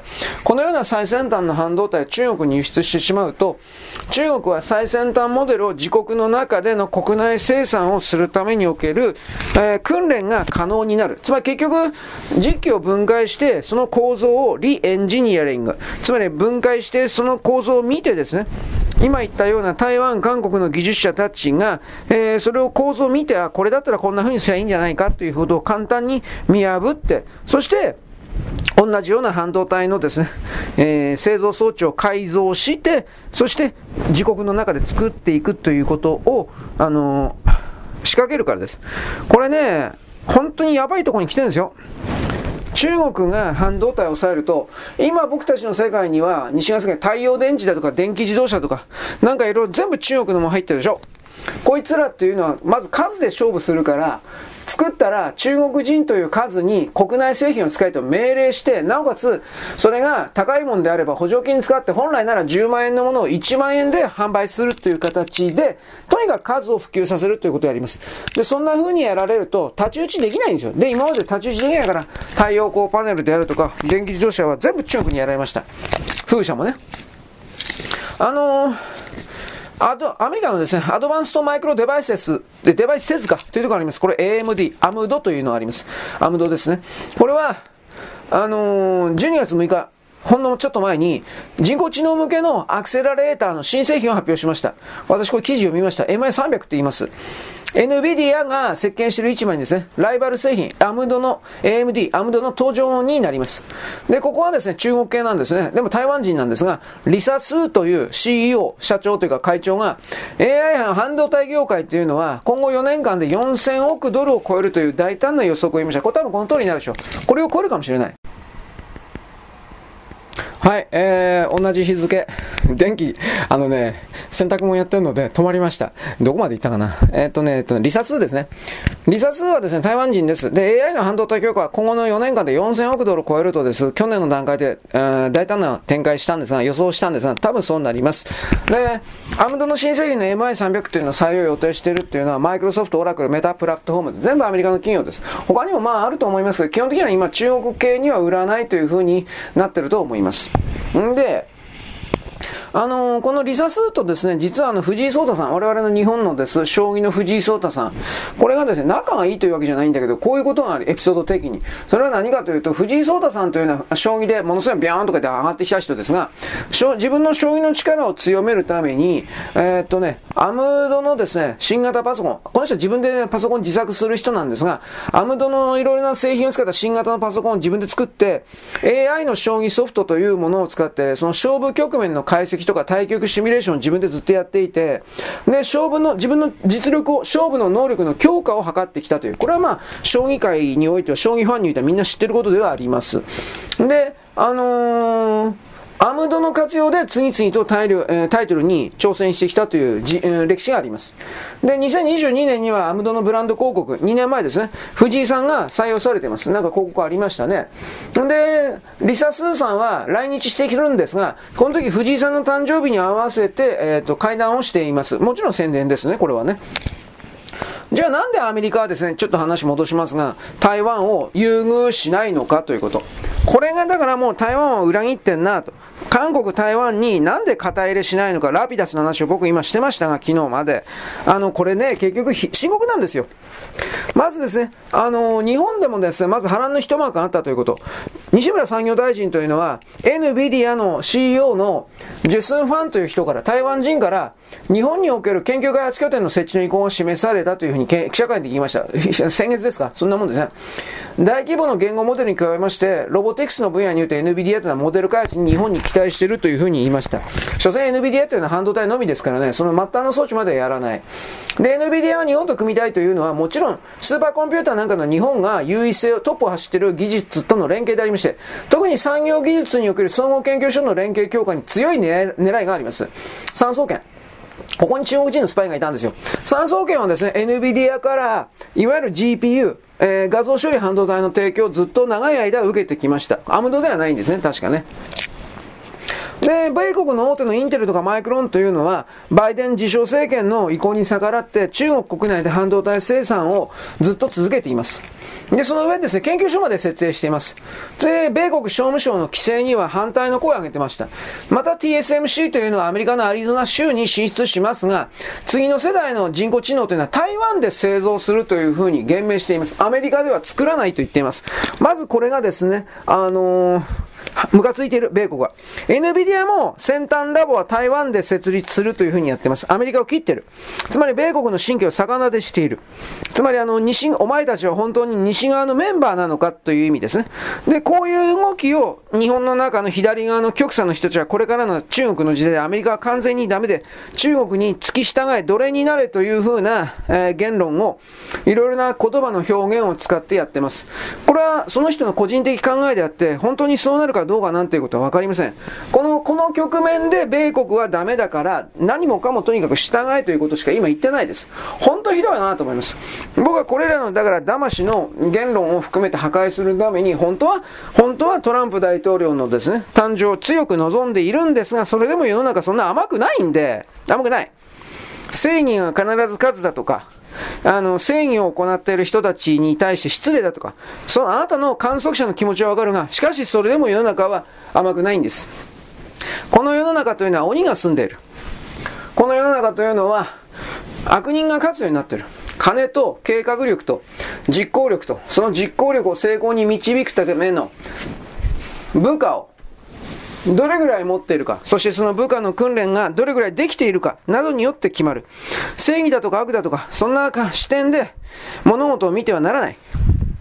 そういう視点が通用するんだったら何度もいいが日本は前の戦争に勝ってる。大東亜戦争に勝ってる。神風が吹いて我々日本人は無条件で勝ってる。そうはならなかった。原爆が落とされた2発も。このことの意味を学問的言葉で考えようとしないような猿は私の配信を聞いてはならない。はっきり言うが。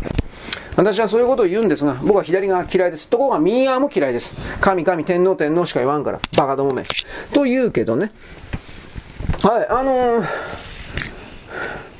米国商務省のですね、規制に反対の攻撃したインテルとかマイクロンとかですね、中国でうんぬんかんぬん言いましたが、あのー、米国はとにかくこれらの半導体関係の米国を裏切り行為で本当にムカついているとか警戒して、警戒どころでね、懸念もしています。懸念警戒しています。まず第一にハイテク情報。特にこれがひどいんですが、台湾から中国へ最先端技術の機密漏洩が連続して流れてます。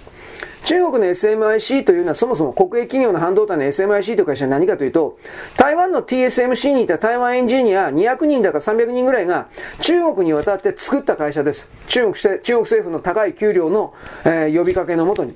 裏切り者なんです、この、SMIC というのは。あともう一つは第2にですね、台湾の軍人たちの軍事機密の漏洩が次々に明るみに出て、これは去年言いましたね。金でどんどん流れてる。中国は台湾総統選挙に向けて、もう、もうすぐですね、来週ぐらい、総統選挙に向けてですね、スパイ気球を1月6日まで17個あの飛ばします。これ、ほとんど報道されてないですね、スパイ気球云々というのは。で、あのいわゆるあの、相手を脅してます。で、やりつつ、裏側では台湾の政界における破壊工作をずっとやってます。米国は台湾の軍の交換などの機密売買の実態を把握しています。つまり、軍人の上、えー、大佐、中佐、小佐、大将、中将、少将みたいなやつが、お金で台湾軍、日本軍、米軍の、あのー、情報を販売してます。だから、こういうことがあるから、高性能武器の台湾の販売。なんで米国が台湾に F35 とかそういうのを売らないかって全部中国に泥流れるんですよ。韓国にもそんな売らない。全部流れるから。だから台湾と韓国は味方じゃないんですよ。一部は。だから台湾は無条件で味方だとかって言ってるようなクズは僕大嫌いなんです、はっきり言って。もちろん韓国が日韓友好は死ねと思います。あ、またまた削除の対象が。と思います。ちょろいんだよ、お前らは考え方がいつも。僕もちょろいですけどね。すみませんね。本当に。僕女に騙されてばっかりいるよ。貢がされてるよ。と思うんだけど、バカ野郎、パンツ脱げ、ボケ、ボケやとかって、だんだん腹立っちゃうな。まあ置いといて。あの、台湾と中国が繋がってる明確に。あの、具体的にはですね、ファーウェイに L540 というノートブックがあります。ノートブックパソコンあります。ノートパソコン。これが SMIC という中国の国産の製造の半導体を使ってませんでした。TSMC の5ナノメートルの半導体を使ってました。キリン 9006C プロセッサーってやつ。キリン聞いたことないですか？あファーウェイで。キリン、あつまり TSMC 作らせたってやつだな。設計開発はファーウェイやったことになってますファーウェイではないでしょ。あれサムスン SK ハイニックとかの中国ではないやつがやってます。確かそうだった。で、まあ SK、キリンの 9006C プロセッサーだったわけです。L540 ノートブックというのは。これはカナダの研究所のモデル解析調査で分かりました。ただ、ファーウェイが最近売ったスマートフォンのメイト60っていうやつは、これは中国国産の中国製の7ナノメートルの半導体なわけわけです。中国はもう7ナノメートルまで来てます。だもうはっきり言ってこれは5、2までいけない。もう時間の問題です。これを遅らせなければ西が終わりです。はっきり言うけど。で、これらの製造には台湾人、韓国人エンジニア、特に台湾人エンジニアが強く協力してですね、中国の技術的独立推進に貢献していました。もう一つは、あの、中国に工場を持っている台湾企業の従業員の心理と裏切り、背任です。つまり、米国やんかよりも金金金、みたいな。あと、目に見えない、米国の目に見えないスパイ工作が台湾の国内で山ほど進んでいます。米国に懸念を抱かせています。台湾は取り扱いを間違えると、コソボのようになるのではないかと本当に言われています。台湾の中の論調であって、これもまた台湾にとって都合の悪い論調だから日本には入ってきていません。はっきり言えばね。戦、戦場に、ずっと戦場になるということ。つまり、新中国派、反中国派と言われているもので、新中国派と言われているものに、えー、中国が武器を渡して、ゲリラ活動というか、コソボのような戦場を作り出すということ。で、混乱すれば、中国が、えーと、中国国民を、同胞を救うために、えっ、ー、と、人民解放軍はこれを救済するという形で、堂々と乗り込んでいけるからです。これ本当にそういうシナリオあるんです。こういうことも知らされてません。あの、台湾当局というのはですね、5日なんですが、暗号資産を利用して中国から資金提供を受けまして、選挙活動を行っていたという女の候補を反神東法違反容疑で拘束逮捕しました。この女の候補、女性候補というのは、桃の園と書いて、当園から立候補したですね、バトービーです。バトービー、バチビ、バトービーで、バトービーしとくはバトービーだったと思うけど、バトービーです。彼女は2023年に中国の台湾工作部門の人物から選挙に立候補して選挙関連の情報を中国に渡す見返りに暗号通で470万円を受け取っています。バーはですね、台湾の民衆党からの立候補を目論んだんですが、もう、もうこの女はもともと中国との関係が深いということで問題があるとして、民衆党は推薦しなくて無所属で出馬していました。本当に我々の世界やばいというのは、西側やばいというのは中国の SMIC が大量生産に突入するのはもう目の前なんです。2024年の世界の半導体市場を見るとどうなるかというと、6%以上が見込まれています、半導体市場。特に中国の飛躍が予測されて、そうなるでしょう。そういう製品をいっぱい作ってる。現在も世界の半導体の30%も中国が勝ってます。で、半導体の生産というのは80%がアジアで生産国は。で、それも中国、台湾、韓国、日本に集中しています。この4つだけです。で、米国の生産というのは世界の10%、欧州は9%しかありません。欧米世界は、米国10%、ヨーロッパは9%、19%しかありません。つまり欧米世界の焦りは並大抵ではありません。自分たちが本当にこの次の世界からパージ、排除されるから、つまり左側の言ってるのはこの部分なんです。私、ラピダスのところで言ったけど、半導体のこの部分で日本はダメなんだって言ってるやつは人類の敵なんです、さっき言って。ダメなんだという現状わかるけど、これをひっくり返さないと日本は終わるし、西側は終わるし、自由が失われるんです、人類から。人類から自由が失われるんです。人類から自由性が失われてもいいと本気で心の中で思ってる人はみんな死ぬべきなんだ。死ななくてはならない。なぜならば、人間が、人間ごときがどのような、そんな風に思うが、地球は、地球という惑星は、自分は自由性を確保するために動いてるんです。今まで自分は散々利用だけされてきた。搾取されてきた。もう嫌だ。自分は自由になりたいし、なる。なると決めた。そして、この星である地球は自由になるけれども、この自由になる自由性を獲得するという思いに、理解するもの、同調するものだけで生かす。それ以外は殺す。と決めたんだ。つまりこの半導体、日本の半導体の成功を呪っている奴ら、失敗せよと言ってる奴は全ては地球にとっては、あ、じゃあいらない。捨てる。こういうやつなんだ。今、日本に足を引っ張日本の足を引っ張ってる中間北朝鮮含めいっぱい。これらが、自分自身がなんでそんなことや、自分がないから、自分が自身がなんでそんなことやってるかも気づかずにそれをやってるのかというのは、もちろん彼らは端末でしかないから、そういう大きな思惑意図の一番最西端にいるような、人間に見えるような座標でしかないから。だが、彼らというものは自分たちの存在というものが無条件で維持されるという今までの世界というものがもうなくなってしまったんだということに気づきがない。にもかかわらず彼らの側に立とうとしている人間というのはまとめて、引きずり込まれて、巻き込まれて死んでいくんだよ。左側の論者とかそういうものはそういう立場にあると私は判定している。ここではっきりしない奴は終わるんだ。ここで手に持った旗を高く、高く掲げて、自分の旗が何色であるかということを見せない奴は終わるんだ。死ぬということは死ぬだけではない。天性輪でもないんだ。消滅するんだ。ゼロになるんだ。こういうことを僕は何度も言ってるんですが、どうですか？精神世界の人、忖度させていただきましたよ。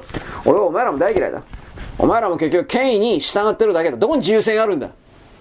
ないですね。僕もないです。すいません。はい。あのー、欧米の焦りは並大抵でありません。WTO がですね、規制している政府補助金をつけまして、半導体企業の誘致に欧米世界4年がありません。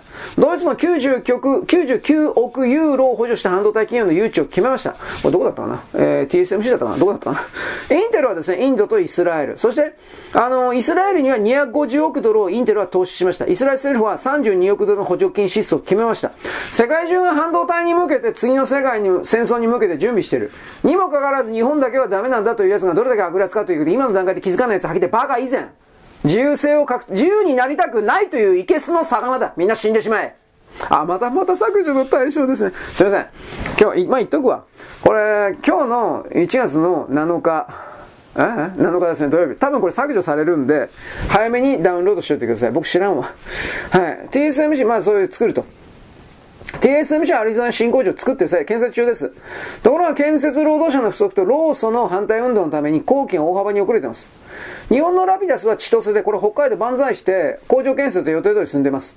TSMC の日本の熊本工場も熊本みんな県挙げて万歳してるので、えー、順調です。熊本県はですね、あの、いわゆるあの、従業員募集が山ほど出てますが、従業員募集は外国人も含めて入れるかもしれんけど、これ中国人、韓国人とかあの辺は全部排除しないと、どう考えてもいけないんだ。スパイ排除しないといけないんだ。それプラス、えっとね、新しい高専を作るかって言ってます。半導体専門の工業専門学校ですね。こあ専門学校じゃない、工業、えー、高専、商専、まあ高専学校ですね。4年生のあれあれ、公的な、作ると、そこまで言ってます。中国の SMIC は今年中に24年中に新しい工場を42カ所作ると豪語しています。まあ半分以上、30カ所以上は作れるでしょう。で、SMIC は汎用の28ナノ半導体の大量生産を図ってまだできてないけど今年中になるでしょう。で、これは28ナノメートルの半導体な電気自動車並びに AI、民生向けの AI と、さっき数が力と言ったでしょう。この数をまず手にしようとしています。半導体業界を恐れるといきなり大量生産で中国のダンピング構成で世界の半導体市場が拡乱されるということ。今まで1個1万円で売っていたものが100円になるということ。中国はそれを全部補助金でカバーするのは欧米世界はできない。絶対に負ける。中国は国内の消費者に中国製を買いとキャンペーン貼って命令して、なおかつ、さっき言ったように1万円のもん100円で買わせるみたいな補助金つけるからです。電気自動車も全部これでやりました、補助金で。100万円のもん10万円で買わせるということをやってました。極端なこと。風力発電も太陽光パネルも現在の電気自動車の世界への殴り込みも、やり方、世界市場独占の道のりを考えたら、中国は次に何するか全部わかります。というか、それしかやってこないです。飽和、飽和戦術という数が全てというふうなことをやってきてると私はあなたに何度も言ったが、今回の半導体にいる間違いなく同じことをしてきます。なので、あのー、なんというかな、ここで中国に関する見方を変えることができないって言うんだったら、ああ、それはもう本当に自由性を獲得ししないという側に立つんだから、その人とは本当にもう4、5年でお別れなんだよ。まあ俺の方が死ぬかもしれんけどね。わからんけど。俺の方がね、俺の方も含めていろんな人とお別れなんだなと。そういう形においてですね、いろいろと知らなければならないということを言います。まあ知ったところでどうだって、そうね、みんな娯楽だし、よこせとしか言わないからね。それでどうすんのって言い方だけどね。で、その先に何があんのっていうことなんだけどね。本当の言え、本当のこと言えば。うん。まあいいです。あとは僕何言おうと思ったね。うんとね。日本人の戦前における物事の考え方においてまともなジャーナリストがいたというふうなこと。うん、この辺りは本当はね、まあ今日はいいや、時間長えから。はい。というか、俺も毎日、毎日大変なんだよ、お前。あなたもそうかもしれないけど。というわけでですね、そういうことを、半導体のことに関しては、とにもかくにも、これ、これで失敗したら日本は終わるし、人類が終わるんです。中間北朝鮮、儒教権益と言われている、あの、自分だけの特別で一方的に勝てるんだ、あなんていうかな、優遇されるんだ的な、そういう人々が人類の前面に立つと、この人類世界という人類と種族においては三角形の支配構造が構築されて、で、それが永久に固められるということになり、そうなるとどうなるかといえば、あの人類という種族は滅ぶんです。滅びを選択することになります。自由性のないところの、あのー、生命体というのは進化がないからです。ないったらない。うん。だから、まあ、中国とか儒教というものそのものがこの地球上からあのー、なんというかな、エネルギーを抜き取るためのシステムとして、えー、なんというかな、産みつけられたというか、あ寄生虫の卵が産みつけられたというか、そういう概念をまず持つべきであり、そこから考えたときに、儒教もそうだし、イスラム教も、まあ、キリスト教もそうだけど、イスラム教と儒教がやっぱり一番、あれセットですよ。この地球上に、あの、それを広めた奴らの勢力は同じ奴らだから、大きなところでは。キリスト教はイエス・キリストという男はいたんだが、そこから後で勝手に変えられていったということだから、最初から人類をですね、コントロール支配するためのものにはない、あの、儒教とイスラム教です。他にもまああるんだろうけど、大きくはこの二つです。まあ、それはユダヤ教もそうだし、ね、ユダヤ教あたり僕まだ、ユダヤ教ヤハウェを信奉してヤハウェはエホバだったかなんかそれだったから、ヤハウェもそうなのかもしれんけどね。うん、キリスト教はいつの間にかなんかそのエホバと言われている奴らが入っていって、えー、ヤハウェというものがなんかどうしたこイエスをあなんでなんだっけ？コントロールしてるとかどうのことやったけどその冗談じゃないよと、うん、いろいろ僕は気づかないといけないしそれがそういう存在がいたかとしてもだからなんでそんなものに従う必要があるの？この考えを誰も持とうとしない。バカじゃねえのおめえら。いやバカなんだけど。そういう意味でね、うん、いろいろと。もう僕は勝手に言ってるけど勝手にですね言ってることだけどいろいろと気づいてほしいかなと思うわけですはい、ちょっと待って。これでいいのかな？はい。